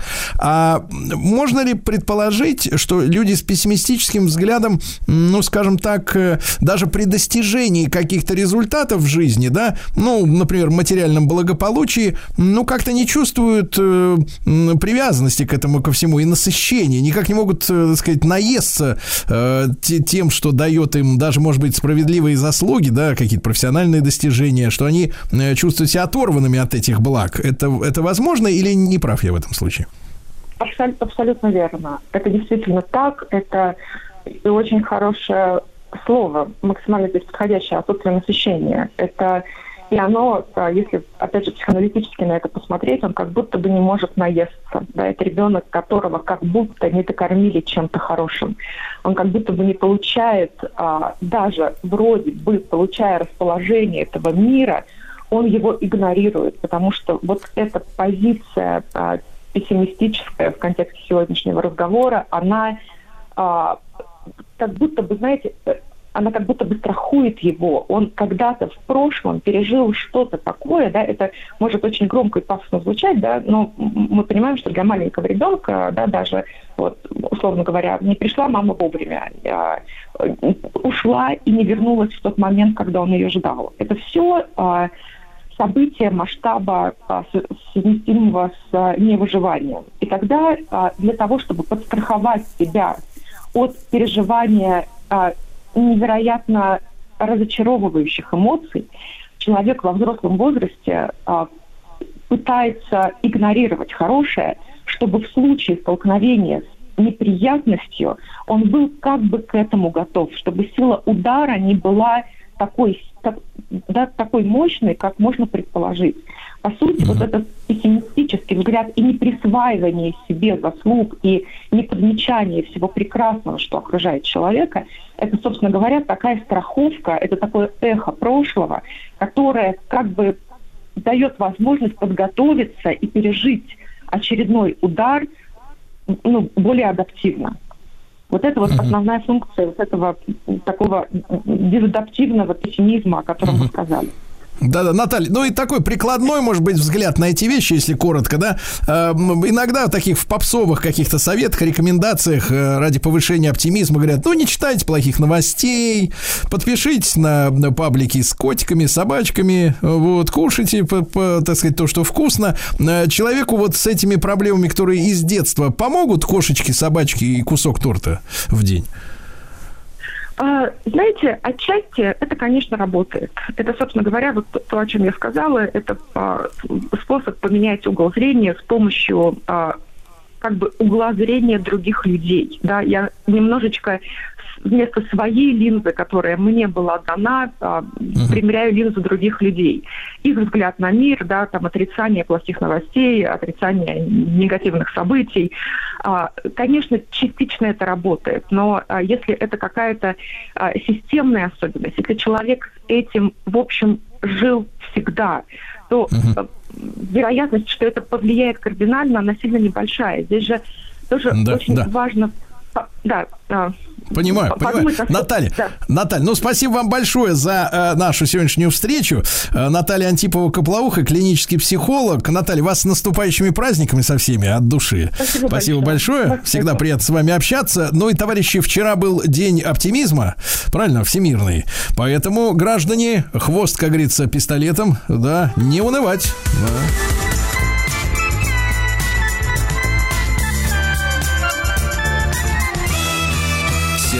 Стилавин и его друзья. Дорогие товарищи, мы с утра сегодня в нашем кратком историческом обзоре уже э, вспомнили о том, что э, сегодня исполнилось бы 85 лет э, замечательному писателю-сатирику, драматургу, сценаристу, лауреату Государственной премии Советского Союза и автору множества сценариев, на которых мы с вами, Владислав Александрович, росли. Вот. И вроде Абсолютно как, точно, да. Вроде как выросли, да? Ну, старшее поколение помнит и «Кабачок 13 стульев». Мы помним, конечно, АБВГ-дейку. Мы помним мультики «Ну, погоди». Мы помним э, «Кота Леопольда» и журнал «Фитиль». э, Тоже мы помним, который показывали принудительно перед сеансами иностранных фи- фильмов в кинотеатрах тогда. И, конечно, я бы очень хотел, чтобы с нами сегодня был Александр Шпагин, киновед, историк кино. И вот мое желание материализуется. Александр, доброе утро. Здравствуйте. Да. Доброе утро. Александр, ну вот мы сегодня с утра допустили такую версию, что э, вот благодаря таким, как Аркадий Хайт, да, человек-сценарист, да, драматург, который при этом оставался, ну, скажем так, в тени э, самого того произведения, которое он, собственно говоря, создал, потому что сценарий это основа, да, если нет хорошего сценария, мы видим, что получается. Вот нет хорошего сценария, и как не пыжатся актеры, да, э, ничего не получается. Как, какой не классный режиссер, пленка, камера, свет, все замечательно, а не о чем говорить, да, нет сценария. И вот Хайт, да, но он был как бы вот э, позволял себе находиться в тени э, славы, скажем так, да, потому что, в принципе-то, люди артистического свойства, они жаждут славы, они хотят, чтобы о них говорили. А сценарист, он ведь в тени, но при этом э, настолько качественные, хорошие сценарии, которые, наверное, достойны были бы, ну, если бы так возможно было предположить, стать, например, какой-то книгой, да, э, авторской, с которой бы, э, ну, с- связывалось имя этого автора, да, пошла бы слава, популярность. А, Вот, э, Александр, первый вопрос такой, вот э, каким образом, грубо говоря, советской власти удавалось э, классных сценаристов, да, ну, скажем так, вот э, позволять им творить, э, не претендуя на, на лавры, так сказать, небожителей, э, не вырываться вперед. И тем не менее, это, же позволило нам, соответственно, получить невероятное по качеству искусство, да, того времени, там, 60-х, 70-х годов, когда такие люди сочиняли сценарии, да. Вот как удавалось убедить их, что им не надо лезть в первые ряды и можно в тени оставаться? Или это личное качество? Это вопрос очень хороший, потому что советской, в советской таки удавалось убедить. И очень просто, деньгами, потому что сценаристы это были ну, одна из самых богатых каст, и они получали там за одну заявку немалые деньги, а синопсис большие деньги. И можно было писать полную ерунду, и некоторых знал, которые просто ну, месяцами халтурили э, условно сценарий на тему «Трактора вышли в поле», э, которые принимались просто, но они даже не снимались, но это были и не сценарии, это просто развернутые заявки.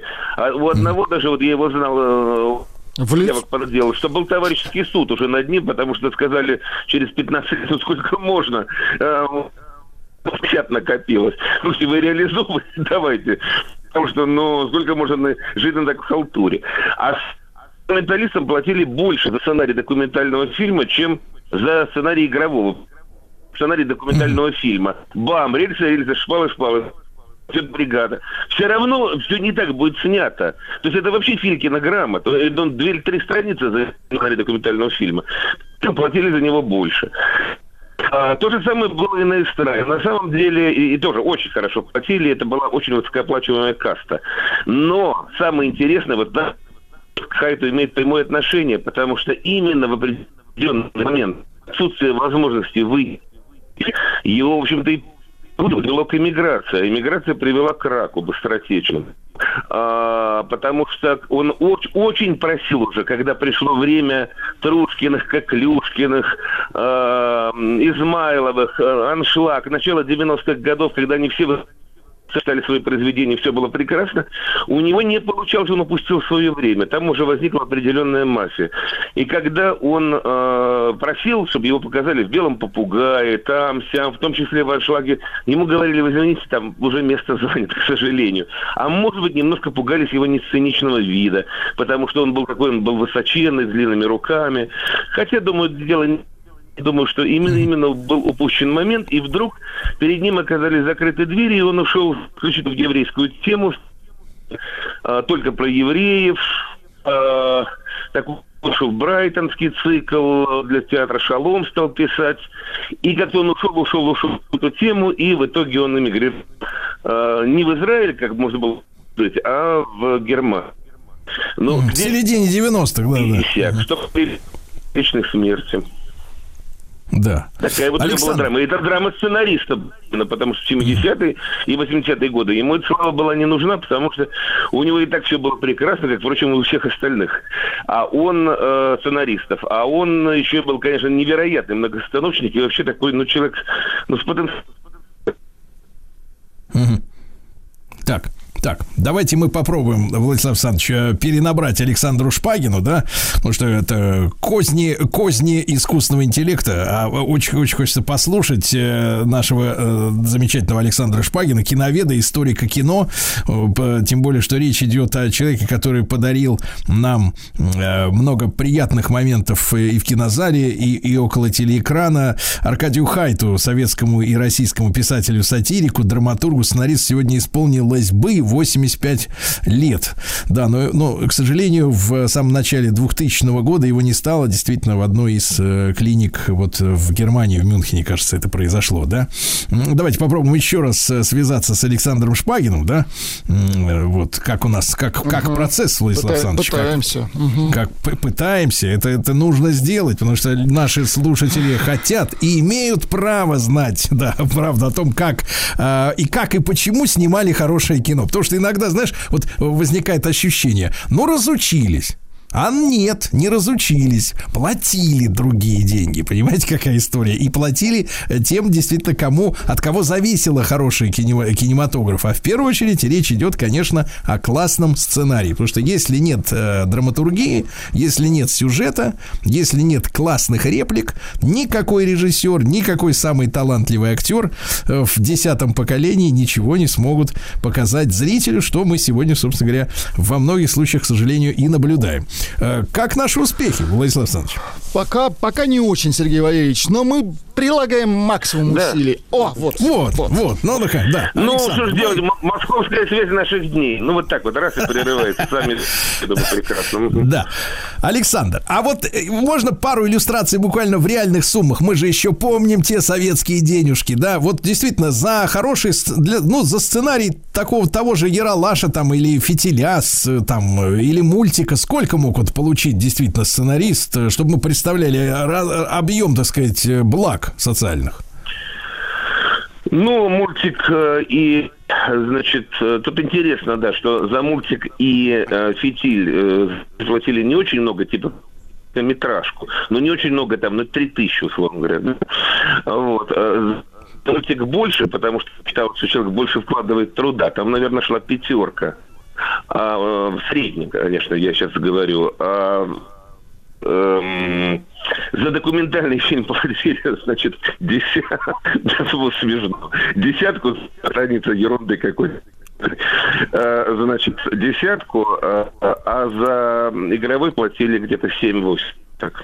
Александр, это я правильно понимаю, что речь идет о тысячах советских застойных рублей, а, то есть а, о ситуации, когда, в принципе, 200 рублей считалось нормальной зарплатой, да, для работников там предприятий. Да, НИИ, да, да, абсолютно, абсолютно нормальная зарплата, да, значит, это именно 200 рублей, такая средняя, ну, а хорошая это 300 рублей, да. Да, а тут 5000 за сценарий, док, вернее, вы говорите 10 за сценарий документальный. Да, но, фильму, да? но, да, вот это вот мне очень нравится, особенно документально мне нравится. Но и платили э, где-то две за заявку, две тысячи платили, и за развернутый с принятой тоже платили где-то пять игрового ага. фильма. Поэтому, говорю, можно было жить на одних заявках припеваючи.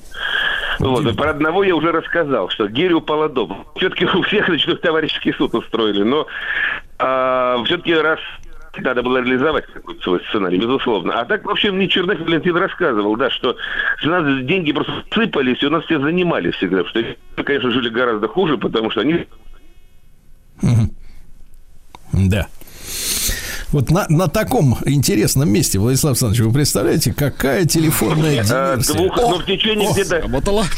В Так. Да. Но в течение двух-трех лет платили за простой. Маленькие деньги, ну какие маленькие, там 150, то жить можно, да? Вот. А, но уже на третий год, если ты вообще ничего не снимаешь, да, уже переставали платить, дальше сиди на заемах.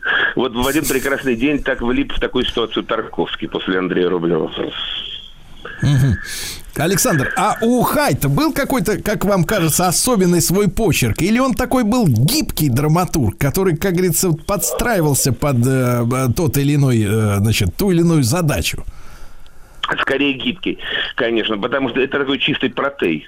Я его именно вливался в любой сосуд. Я его, я не очень его улавливаю, честно говоря, но всегда очень качественный.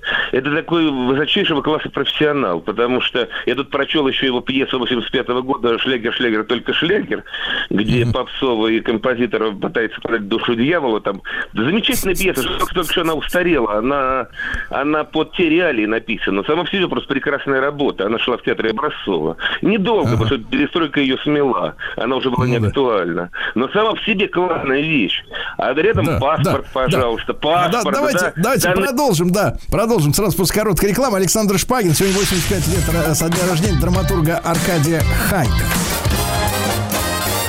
Сергей Стилавин и его друзья. Друзья мои, 85 лет со дня рождения замечательного писателя-сатирика, драматурга, сценариста Аркадия Хайта сегодня. С нами Александр Шпагин, киновед, историк кино. Ну, по крайней мере, периодически он э, врывается сквозь, э, так сказать, э, торосы теле- телефонных проводов. Александр, а вот мы же понимаем, что Хайт писал многие вещи, да, вы сегодня об этом говорили уже, да, о том, что многие вещи там и Райкину, и Хазанову, Винокуру, и Петросяну писал. Вот в, в то время, э, когда он это творил, вот этот жанр эстрадных миниатюр, где, ну, скажем так, э, достаточно часто была такая критика, да, мягко говоря, э, действительности, да, вот советская власть эти вещи воспринимала как что? Как такой громотвод или, или как бы почему, почему вот эти, этот жанр такой, ну, ну, соответственно, устойчиво существовал на нашей эстраде, да, я уж не говорю о том, что он пользовался успехом. Что это было для государства, для самого? Нет, поначалу это все действительно, в начале 70-х годов все это запрещалось, все это так или иначе гнобилось, и поэтому э, можно только удивиться, что вдруг в 73-м вышла пластинка Жванецкого, и достаточно, естественно, смелая, а вот другим он быть и не может, то есть что-то просачивал. Но как только появится что-то такое юмористическое по телевидению, как программа, например, Ширвин, Терем, Теремок, убирают. Том числе еще и э, раздражало огромное количество еврейских лиц, потому что весь юмор держался у нас на евреев, там на 95%. Но, тем не менее, единственное, значит, э, действительно отдушину разрешили клуб 12 стульев. И вдруг с конца 70-х начинается вокруг смеха и вообще идет очень смелый юмор. Меня поразило в начале 80-х две вещи. Это фекальный монолог, э, фекальный юмор. Это Хазанов на концерте, посвященном милиции, читает монолог про грузина, который перепутал в Москве букву М метро с буквой М мужской туалет. И там все строится на фекальном юморе. Я был потрясен совершенно, потому что это такой школьный юмор был. Но э, он у нас Так. причем концерт посвященный милиции, прямой эфир. Вот, потом известный монолог, как-то письмо полковнику КГБ там от шпиона Хазанова. И, наконец, действительно, попугай того же Хайта. Это монолог про диссидента, который оказался за свое правдорубство за решеткой в зоопарке. Вот. Я, честно говоря, я это считав тогда лет 12, и все считали. Я тоже был потрясен, что это выпустили. Что это такое было? Это была андроповская программа по э, перестройке, по изменению сознания и по внедрению, так сказать, именно еврейского пространства в культуру, то есть парадоксального, отстраненного, ироничного, смена дискурса. Он этим активно занимался. Об этом можно долго рассказывать. Ну, не то, что он конкретно занимался, занимался, так сказать, главный левый отдел, который и изменял всю нашу художественную ситуацию, начиная с 1974 года, и действительно очень здорово изменил. И вот, собственно, Андропову мы должны быть обязаны выдающейся художественной культуры 70-х, 80-х годов. Вот, потому что в начале 70-х, пока он еще там не воцарился в КГБ, все было очень-очень печально после шестидесятнической вольницы, потому что действовал партаппарат исключительно, и везде он, так сказать, все Палестиной. А вот он начал действительно духовную перестройку. И Инин сам рассказывал, что он с 72 года пытается запустить вокруг смеха. Ему говорят, да вы что, Папчин, и вдруг ему просто звонят и вызывают и говорят, так, вы когда-то вроде э, запустить вот такую юмористическую передачу, так срочно придумывайте русского ведущего. Он говорит, ну таких, таких невозможно в, э, в, нашем, в нашем юморе. Найдите. Думали, думали, думали, думали, вспомнили. Есть один, Александр Иванов. Все, программа была запущена. То есть, а, а какая у них была цель? Зачем они вот, э, ну, Андропов и его товарищи, как вам кажется, собирались вот это пере, э, переформатирование через юмористическую культуру провести? А, то есть, а если Косыгинская реформа, точнее, Брежневская реформа в 67 году не прошла, потому что в 68-м началась Чехословакия, и все опять было дико свернуто, то они прекрасно понимали, что социалистическая система сжимается, как шагреневая кожа, и скоро мы действительно здесь будем жить в Кинзадзие. А, и поэтому необходимо переформатировать экономическое пространство, то есть вводить э, медленно, постепенно, они хотели как Китай, как Дэн Сяопин, вводить экономические реформы, но для этого надо вначале изменить сознание. То есть из однозначно социалистического, которое было свойственно подавляющему большинству э, людей э, в Советском Союзе, э, сменить на отстраненные иронические размышляющие. То есть отстраненное от этого, так сказать, теплого коллективного тела и теплого коллективного мира, скажем так. Вот. И дальше началась эта работа постепенно-постепенно, а уже с 1978 года юные э, Чубайс и Гайдар уже, так сказать, работали под прикрытием КГБ. Потом в Австрии с 81 года они работали, Андропов для них специальный отдел сделал. И они, и оказалось, что это очень долго и сложно. Они продумывали экономический проект изменения страны, потому что все прекрасно понимали, что э, скоро все рухнет, что, увы, социализм – это шагреневая кожа при всех его достоинствах. То есть это такая игра была в долгую, да, и частью этой игры вы считаете вот как, э, как так сказать, обозреватель э, в данном случае, да, всех этих процессов, Александр, что, в принципе, вот э, именно на культурном фронте именно нужно было вести именно такую работу, да, чтобы, а, э, ну, превратить коллектив э, в сообщество таких индивидуально мыслящих и видящих себя граждан. Правильно я понимаю? Да, да, именно так. Вы абсолютно точно сформулировали начал эту работу в культуре Андропов с того, что он практически насильственно поставил Марка Захарова в Ленком и дал ему, так сказать, э, определил ему методу. И очень его, естественно, всегда спасал от э, наездов очень, партийно очень, регрессивного репрессивного да, аппарата. Да. Александр, очень, очень интересный взгляд на эти вещи, неожиданный, да, темы, темы интересные. Александр Шпагин, киновед, историк кино, ну и сегодня 85 лет со дня рождения замечательного драматурга, сатирика Архадия Аркадия Хайта. I see stars and wavy blue lights. Yeah, yeah. They pick apart my vision and sight. Yeah, yeah. I feel your body though. You're moving nice and close. And I can tell you wanna make things personal.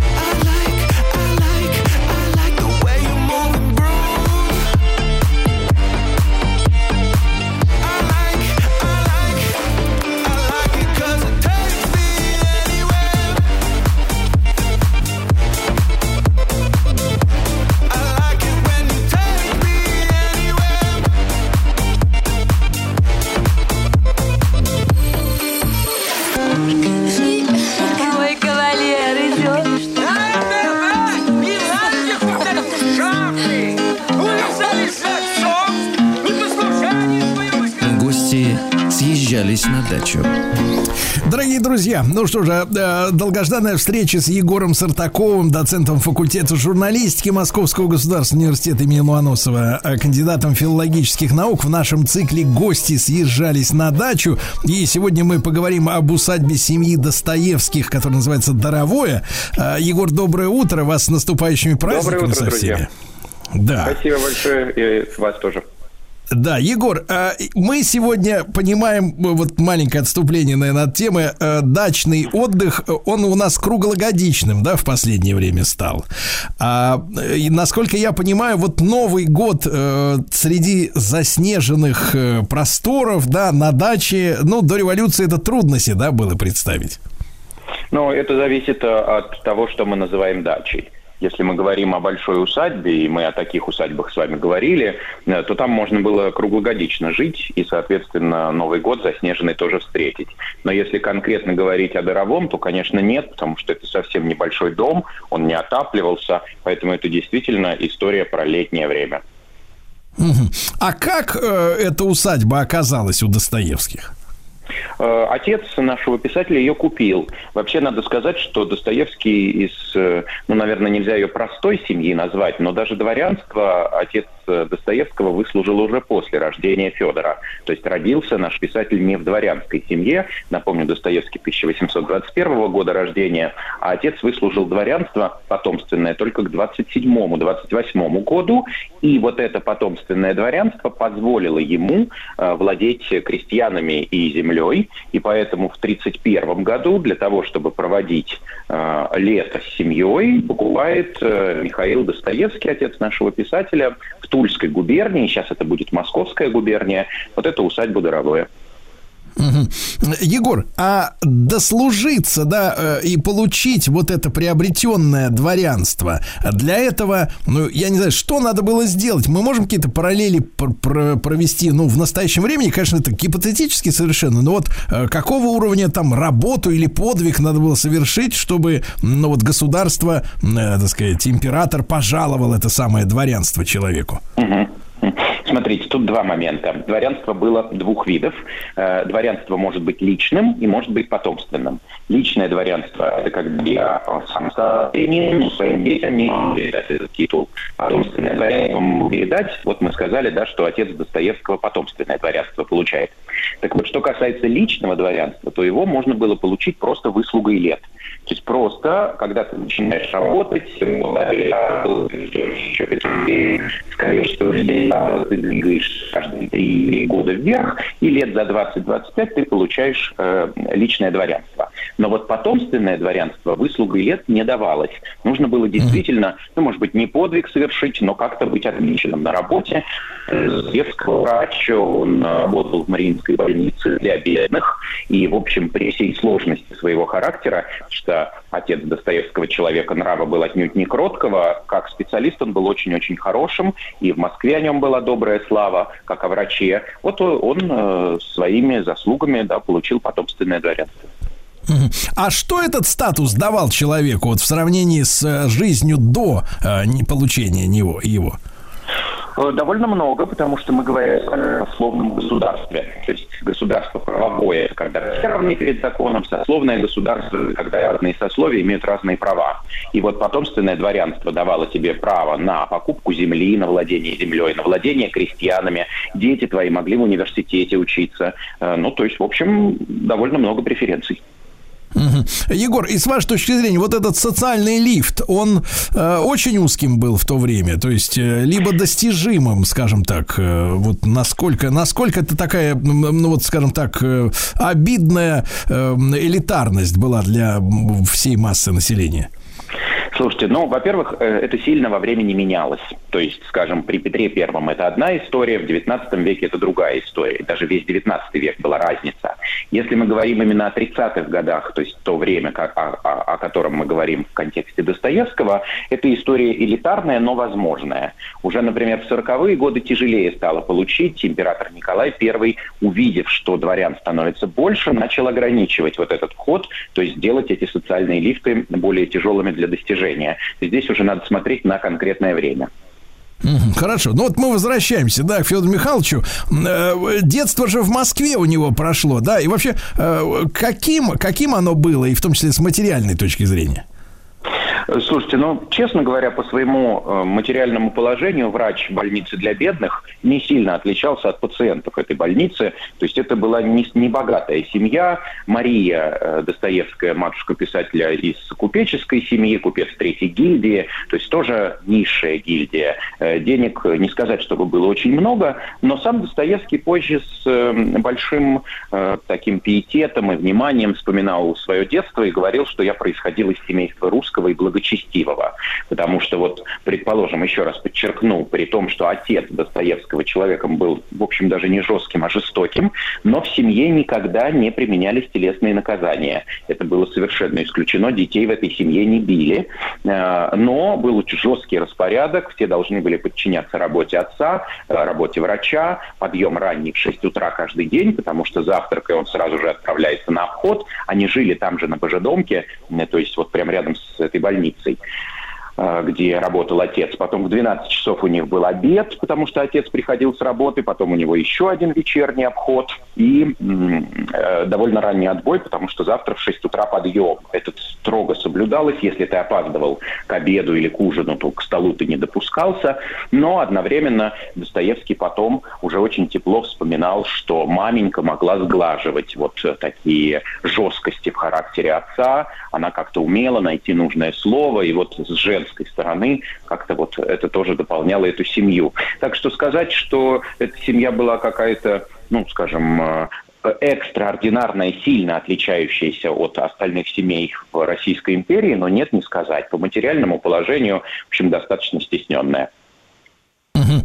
А по сегодняшним меркам, Егор, у вас сложилось впечатление, вот чтобы купить такой дом, да, насколько нужно было приложить большие усилия, учитывая род занятий самого э, отца Федора Михайловича? Слушайте, ну, честно говоря, сейчас там музей, можно туда поехать, все это посмотреть. И вот если не говорить, территория довольно большая. Если говорить о самом доме, ну, мне кажется, что можно сейчас э, человеку там никаких космических доходов такой дом купить, он совершенно простецкий. Мы бы назвали это просто, ну, я не знаю, какой-то летней дачей. Другое дело, что э, когда в 1931 году Даровое покупает э, отец э, в долг, э, там он залезает в долги, он берет кредит для того, чтобы купить это Даровое, э, он покупает и довольно большой участок с деревней, там, ну, не то, что прям бог весь какая деревня, но 11 дворов там было. То есть крестьяне крепостные у них появляются. Правда, тут же появляются и проблемы, потому что э, они покупают как бы половинку деревни, а вторая половина, еще шесть дворов, другому помещику принадлежала, и у них сразу суд, судебные процессы начались, там, кому что принадлежит, как межевать землю. Это уже такая судебная история. И сразу же проблемы начались вот точно так же, как у нас. Э, Если сейчас дачу там какую-нибудь построить, то одно сломается, то другое сломается, деньги постоянно нужны.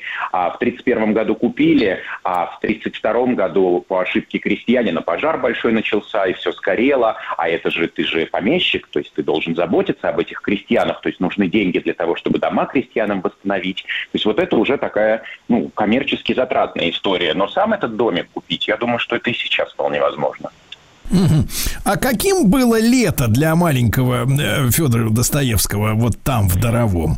Э, Оно, слушайте, как мы и говорили, да. начиналось там в, а- в апреле, да, и до, до, до сентября, да, где-то продолжалось? Да, Достоевский проводит там с 32 по 37 год каждое лето, э, вернее, корректнее сказать, летний сезон, действительно, с апреля. Уже дальше, когда он в Петербурге поступит в инженерное училище, он мог только не больше месяца там проводить летних каникул, вот уже в узком смысле лета, да, а вот эти первые годы с 32-го, это действительно было большое лето, и крестьяне очень полюбили детей своего помещика, особенно почему-то выделяли Федора, Э, прекрасно опишет Достоевский потом это в рассказе «Мужик морей», это трогательная история, когда э, Федя побежал, и во враге ему показалось, он встретил волка какого-то, просто дикое животное, а может и причудилось это ребенку, и он э, в ужасе убежал обратно, встретил по дороге крестьянина, и крестьянин очень тепло, вот так вот по-отечески проводил его до дома, и Достоевский позже в этом рассказе напишет, что даже если бы я его сыном был, он э, теплее бы ко мне не отнесся. Вот так тепло крестьяне относились к э, Федору Достоевскому. Но обратите внимание, что в общем, на самом деле, конечно, Достоевский писатель-урбанист. То есть у него при природных вот этих пейзажных зарисовок в романах очень мало. Но вот даже те минимальные пейзажные зарисовки, которые можно встретить в «Преступлении и наказании» или в «Братьях Карамазовых», во многом впечатлениями восходят, конечно, к вот этим летним месяцам Дарового. Угу. Насколько я понимаю, мама рано умерла, да, у Достоевского? Да, да, да, сам Достоевский говорил, что в 1937 году меня посетили две равновеликие потери. Вот меня всегда поражало, как Достоевский говорил, да, две равновеликие потери. В январе 1937 умер Пушкин, в феврале 1937 умерла мама. То есть получается, что смерть Пушкина он ставит на одну ступеньку со смертью матери, вот таким а, авторитетным для него был Пушкин. Ну и в феврале не стало действительно Марии э, Достоевской, и ситуация в семье стала меняться. И они решили, я так понимаю, вообще туда переехать, да? Отец решил уехать. А, да, отец уходит в отставку э, из своей этой больницы, и причем еще же так получилось, что э, если мама как-то могла сглаживать вот шероховатости в характере своего супруга, э, то теперь уже его никто не сглаживал, и с годами характер, по-видимому, стал портиться. Он переезжает туда. Федор в это время уже в Петербурге учится э, на военного инженера, то есть это, это уже не история про нашего писателя, это история про его отца. Ну и дальше в семье при всей вот этой вот э, мажорности, которую я обрисовал, была тайна, о которой сам Достоевский не любил распространяться и обычно никому не рассказывал об этой тайне. Тайна какая произошла? Произошедшее там, в Доровом, через два года после смерти матери в 1939 году. Там же в Доровом отец умирает, и это был крестьянский бунт. Крестьяне подняли бунт и убили своего помещика. Да вы что? А из-за а по какой причине? То есть он был слишком жесток с ними? Он перенес вот свои вот эти методы общения и на крестьян? Слушайте, но тут мы совсем э, э, переходим в область гипотез, потому что все было обставлено под апоплексический удар, под инфаркт, и официальная причина смерти это апоплексический удар, но в э, усадьбе, в поместье, в губернии все знали, что это был крестьянский бунт, все об этом говорили. Да, по-видимому, вот его жестокость была перенесена на крестьян, и крестьяне, не выдерживая крайних форм угнетения, бунтовали. Вообще надо сказать, друзья, что чем дальше мы смотрим по 19 XIX веку, вплоть до 61 года, когда отменили крепостное право, тем чаще крестьяне, не выдерживая этих форм угнетения, бунтовали. Там просто кривую, если построить, видно, что она идет вверх. Почему император Александр II позже и скажет, что если мы не отменим его сверху, они отменят его снизу. Это правда. Реформа уже явно назрела. А следствие какое-то велось по поводу вот этого чрезвычайного происшествия?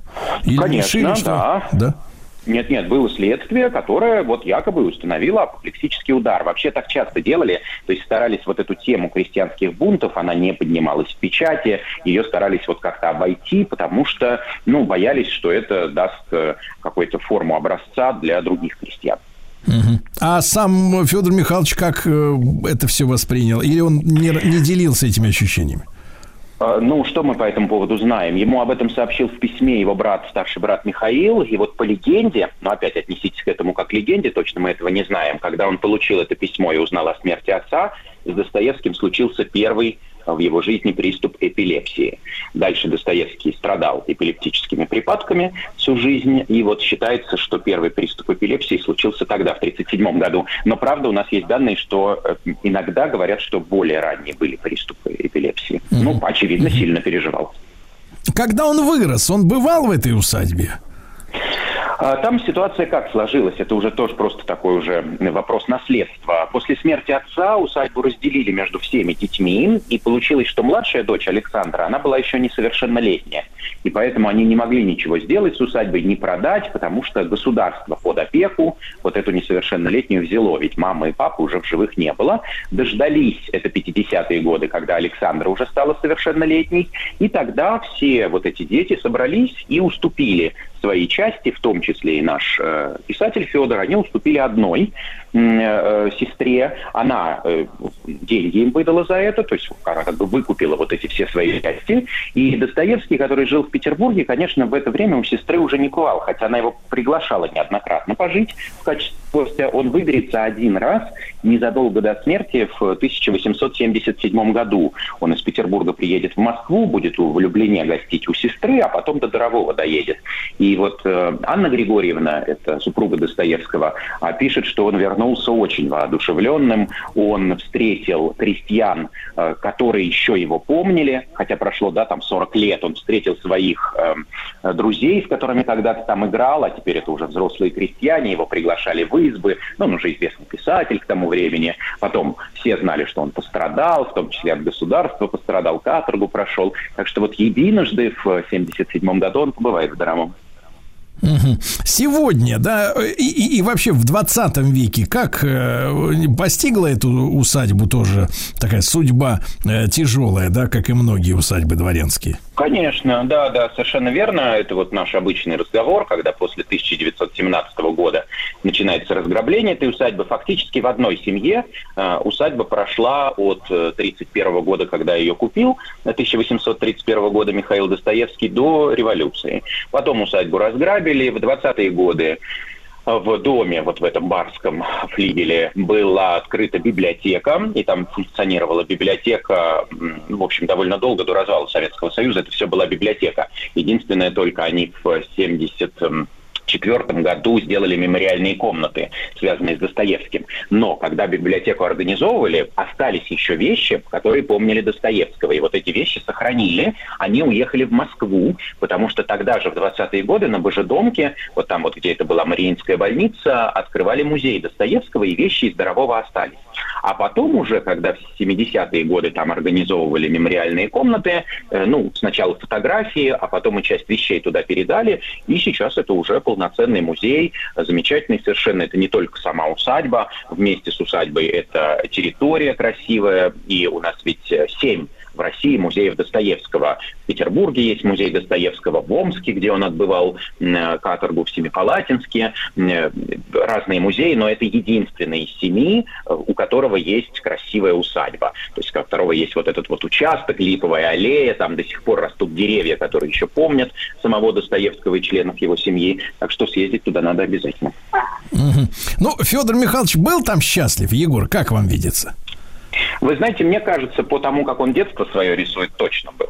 Потому что, ну да, это короткий эпизод его жизни, это, там, я не знаю, четыре лета, четыре сезона, когда он там вел, но э, вот как-то у нас с вами Достоевский ассоциируется с чем-то угрюмым, с чем-то печальным, все несчастливое у него в романах. Сам он, конечно, сразу же как будто взрослым стал. Не забывайте, он был таким же ребенком, э, таким же мальчишкой, который играл, я не знаю, там, войнушку с крестьянскими мальчишками, развлекался вместе с ними.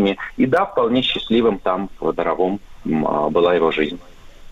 Егор, в общем, рекомендуете съездить. Это где-то километров, наверное, 120, наверное, от Москвы, да? Где-то 130, 150, наверное, получается. 150, 150 километров. 150? Да, тогда это ну, была Тульская, сейчас уже Московская область.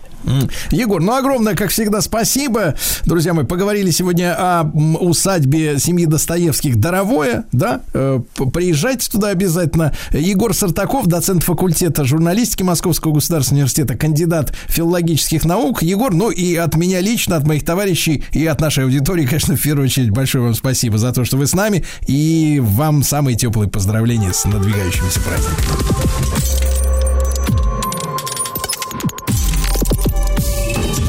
Жизнь глазами Друзья мои, в нашем проекте «Жизнь глазами» мы подсказываем нашим слушателям, кем еще можно стать в жизни и как оно в этом статусе, э, в состоянии людям живется. Да. Сегодня необычная история. Хотя, может быть, под Новый год и э, у, у, своевременная. Сегодня жизнь глазами пиротехника. Пиротехника, да. И сегодня у нас э, в студии самый настоящий пиротехник Михаил Занин. Профессиональный пиротехник, э, по проведению пиротехнических шоу. Михаил, доброе утро. Да. Доброе утро, Сергей. Да, Михаил, ну вы знаете, вот сегодня с утра была новость, что в, ново, в новогодние праздники, вот что больше всего людей раздражает, так это постоянные взрывы петард, которые, значит, вот э, народ скупает и начинает хлопать на пустырях, а то и во дворах домов, э, в коробках в этих, да, где вот этот гул, э, с, начиная, наверное, с пол первого ночи и до утра бабахает, э, залетают на, э, значит, иногда на балконы, uh-huh. происходит возгорание, понимаешь ли, боятся собаки, коты, животные, люди. Спать не Все дают. боятся. Да, вот вы как пиротехник возмущены вот этим пиротехнической вакханалией на Новый год? Я просто не могу быть этим возмущен, потому что это моя основная работа. И, я с помощью этого существую, да, живу.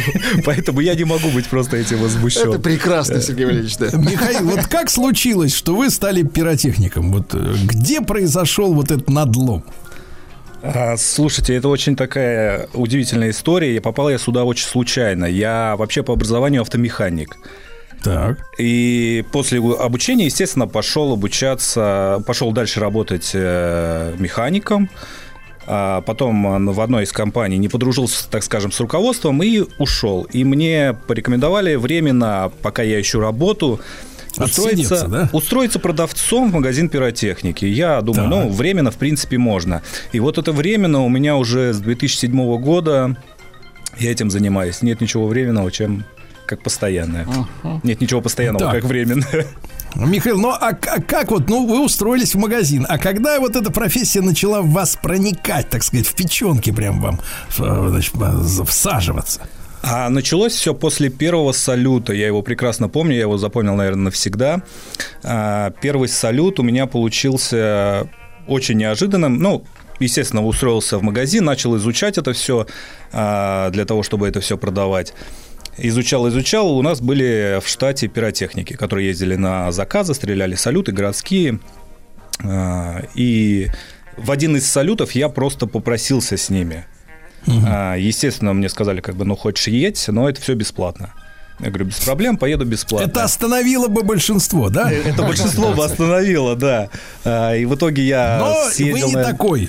Да, я, я еще дальше пошел. И в итоге я съездил где-то на три таких бесплатных салюта, а, после чего начал изучать литературу, все читать, смотреть, смотреть на зарубежных э, пиротехников, как кто работает, и начал предлагать э, свои варианты.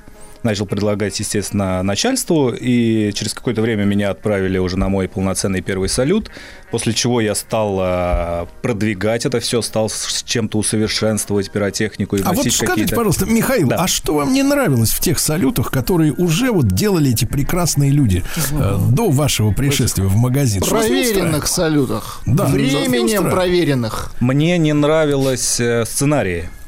То есть, ну, мало Так. кто понимает, да, мало кто видит, что э, есть сценарии, ну, вот даже там городские праздники стреляются, и у каждого есть свой сценарий, есть эпизоды, это все делится на эпизоды. э, Ну, то и- есть зеленые, красные, ну, высота, гру- грубо объем, говоря, да, давайте, да, фигуры. гру- грубо говоря, так, да. Если уж совсем прям обобщать. Так. Вот. И когда это будет все намешано и смотреться не в попад, то есть стрелять как попало, ну, не будет зрелищности. И здесь э, было примерно то же самое. Э, То есть вы выступили в качестве такого режиссера, да? Концептуалиста. Ну, грубо говоря, да, да. И А по- как, э, как вы заметили, как на вас смотрели вот эти матерые, э, значит, э, пиротехники, когда вы вот заметили, что Занин выскочка при, пришел со своими А они идеями, всем подряд шарашили. да, мешать работать пришел. А слушайте, да надо мной смеялись, если честно, первое время, потому что, э, ну, были такие фразы, да зачем тебе это надо? Ну, что, ну, все же нормально, разница, ну, это же запульнем. все классно, и так все работает, уже столько лет э, работаем. Но в итоге потом э, двух пиротехников э, убрали, и меня сделали Из-за вас? Из-за меня, можно сказать, что я их выжил. Да класс. Слушайте, и он еще улыбается, ты слышишь? Владик? Правильно, да. Улыбается. Потому что... Сжил, Потому что безыдейные. Вот. Так, так, хорошо. Но вот смотрите, Михаил, вы сказали, что не все понимают, что у пиротехнического шоу есть сценарии. Но, соответственно, э, ну, профессионалы внутри понимают. А вот клиенты или, условно говоря, там город или заказчики, я так понимаю, бывают всякие там, например, олигархи, например, да, чтобы им там обставить, например, свадьбу или я не знаю, что они там обставляют. День рождения делом. собаки, она- День они рождения, обычно День так вот. рождения, да, да, да. День рождения всегда. буржуя, да. Вот. И, и, соответственно, они-то понимают, что вот ваша концепция, она как бы вот, так сказать, на душу ложится лучше, чем вот то, как работали раньше по старинке. А сейчас, видите, с этим намного проще. Э, Сейчас уже дошли мы до такого, что мы перед салютом, перед всем согласованием, мы предоставляем графический салют. А, салют, ну, вот, Макет салюта. по полностью салют, полностью, но он в графике. То есть вы смотрите На видео компьютере. полностью в графике, да. Ну, это графические, но эффекты очень похожи на э, реальные. Поэтому сейчас гораздо проще это донести до клиента, что у него будет идти, нежели это было там 10-15 лет назад, когда нужно было пытаться словами объяснить, что здесь будет вот это очень красиво, Да, да, да. Слушайте, Михаил, а вот вы скажите просто, а у салютов и вообще у пиротехнических шоу есть свой какой-то язык, э, по которому вы вот посмотрите, например, да, на какое-нибудь шоу и можете без переводчика, без словаря, без ознакомления с заказчиком и исполнителем выяснить, э, в честь чего этот салют. То есть есть какая-то система, да, вот, э, ну еще раз, язык такой салютов. Но, конечно, во-первых, э, не только язык салюта, но еще я вам скажу, что и у каждого исполнителя есть, э, так скажем, какой-то свой э, почерк. То есть и даже по самому салюту можно определить, э, кто из пиротехников э, работает. Откуда Ну стреляют? как взломщик Откуда сейфа, да, стреляют, да. есть почерк. Ну, есть, есть, да, у каждого есть свой почерк, и каждый предпочитает какие-то там элементы использовать. Да. Михаил, а откуда берете, ну, соответственно, все китайское? Ну, вот эти все... э, В России, в принципе, ничего не производится. То есть даже то, что вы видите в магазинах, там, ну, под разными брендами, это все производится в Китае, но по заказу э, какой-то компании. Ага. Под заказ. А, Михаил, мы должны ведь в преддверии новогодних праздников граждан от э, ошибок предостеречь, правда? Э, совершенно верно. И, к сожалению, Да. очень, вы, очень, вы очень много. Вы ошибались, когда работали? Я, да, ошибался. И я скажу, что если бы я не ошибался, я бы, наверное, не стал э, тем, кем я стал. И я каждому пиротехнику желаю, чтобы каждый по полной программе ошибся. да? Чтоб ты так ошибся, как я, да. Но вот э, если брать бытовые вот эти все истории, да, э, э, постоянно же предупреждают, да, ну не стреляйте вы, уроды, по окнам.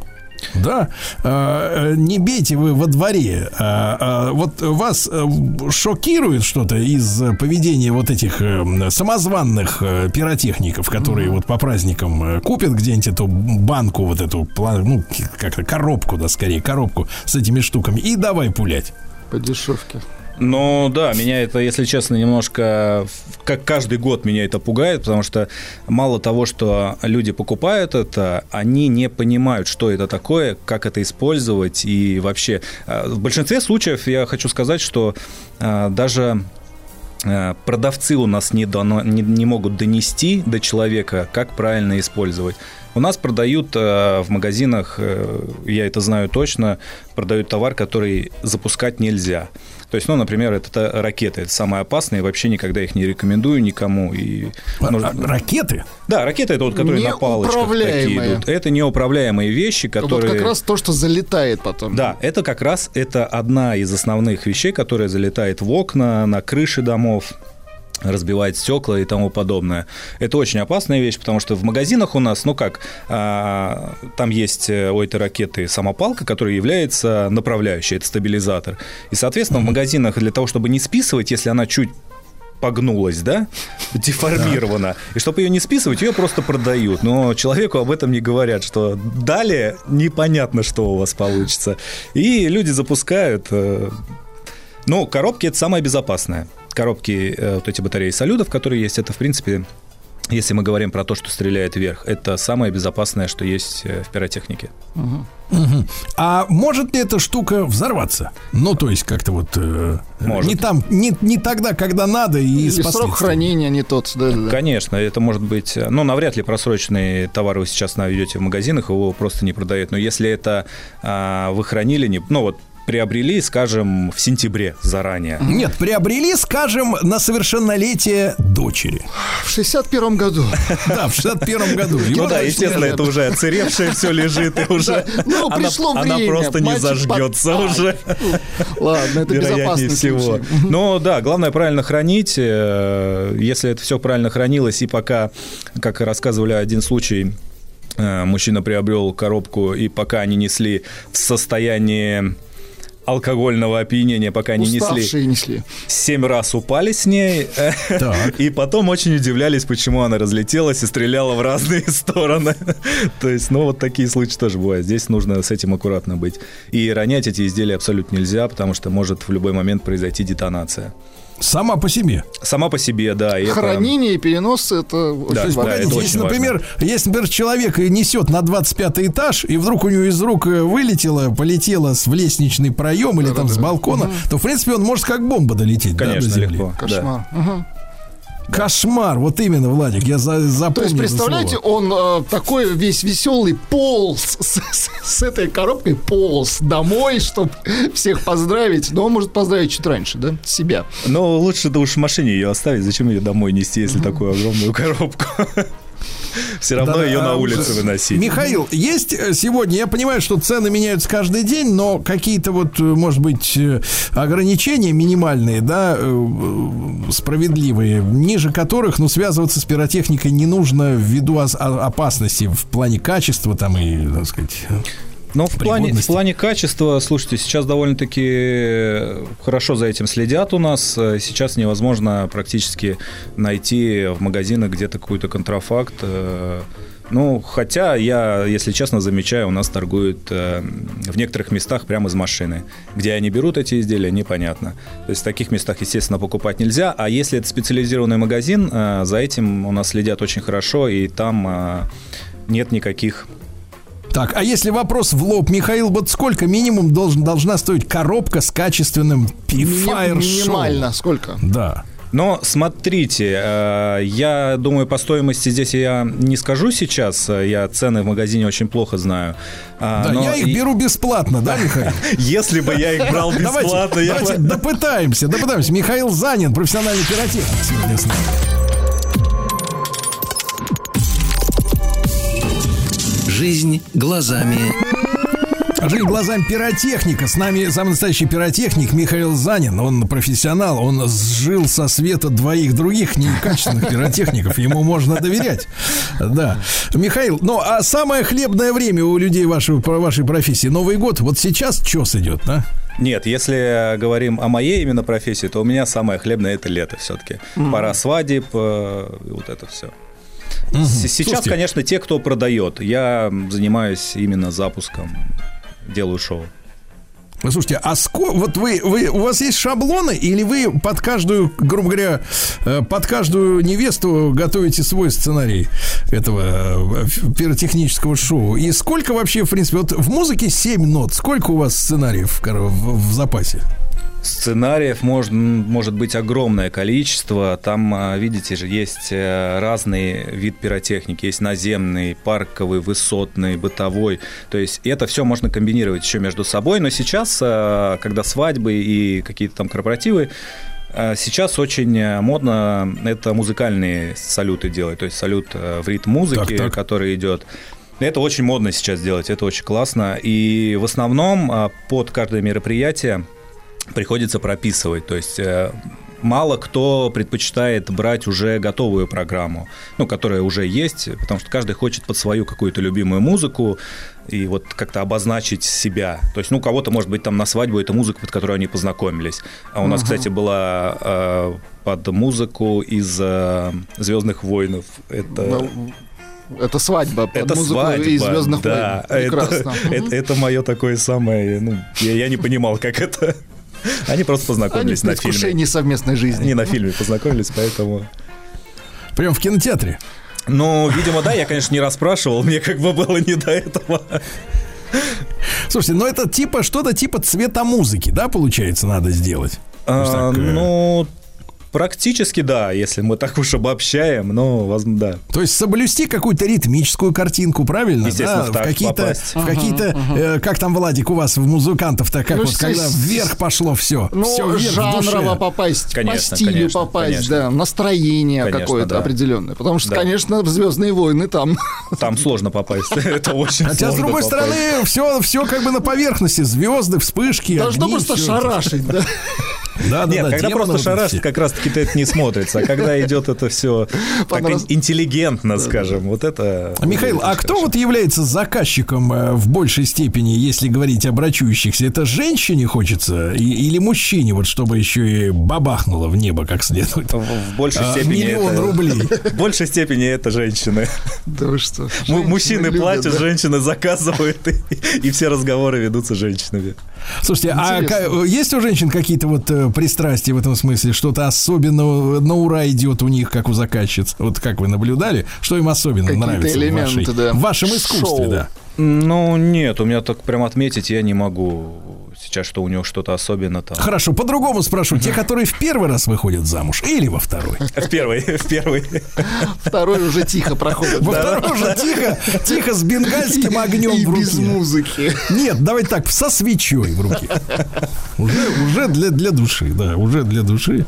А, Михаил, и есть какой-то вот э, возраст, самые такие оголтелые заказчицы? Они и сколько, вот до 20 лет, э, до 30? до Ну, я 50? думаю, 25-30.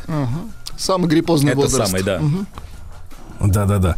И они вам полностью доверяют. Вот бывает часто, когда заказчики лезут вот э, не в свое дело, мешают. Нет, это, это бывает, бывает. Э, Редко, к- моей большой радости, это редко бывает, но бывает, когда заказчики настолько назойливые, что вот, вот прям хочет полностью и на площадке прийти, все проконтролировать. Ну, естественно, на площадке мы их не подпускаем вообще. Это вот э, просто- больные перфекционисты, да, их лечить надо. Ну, лезут. да, да.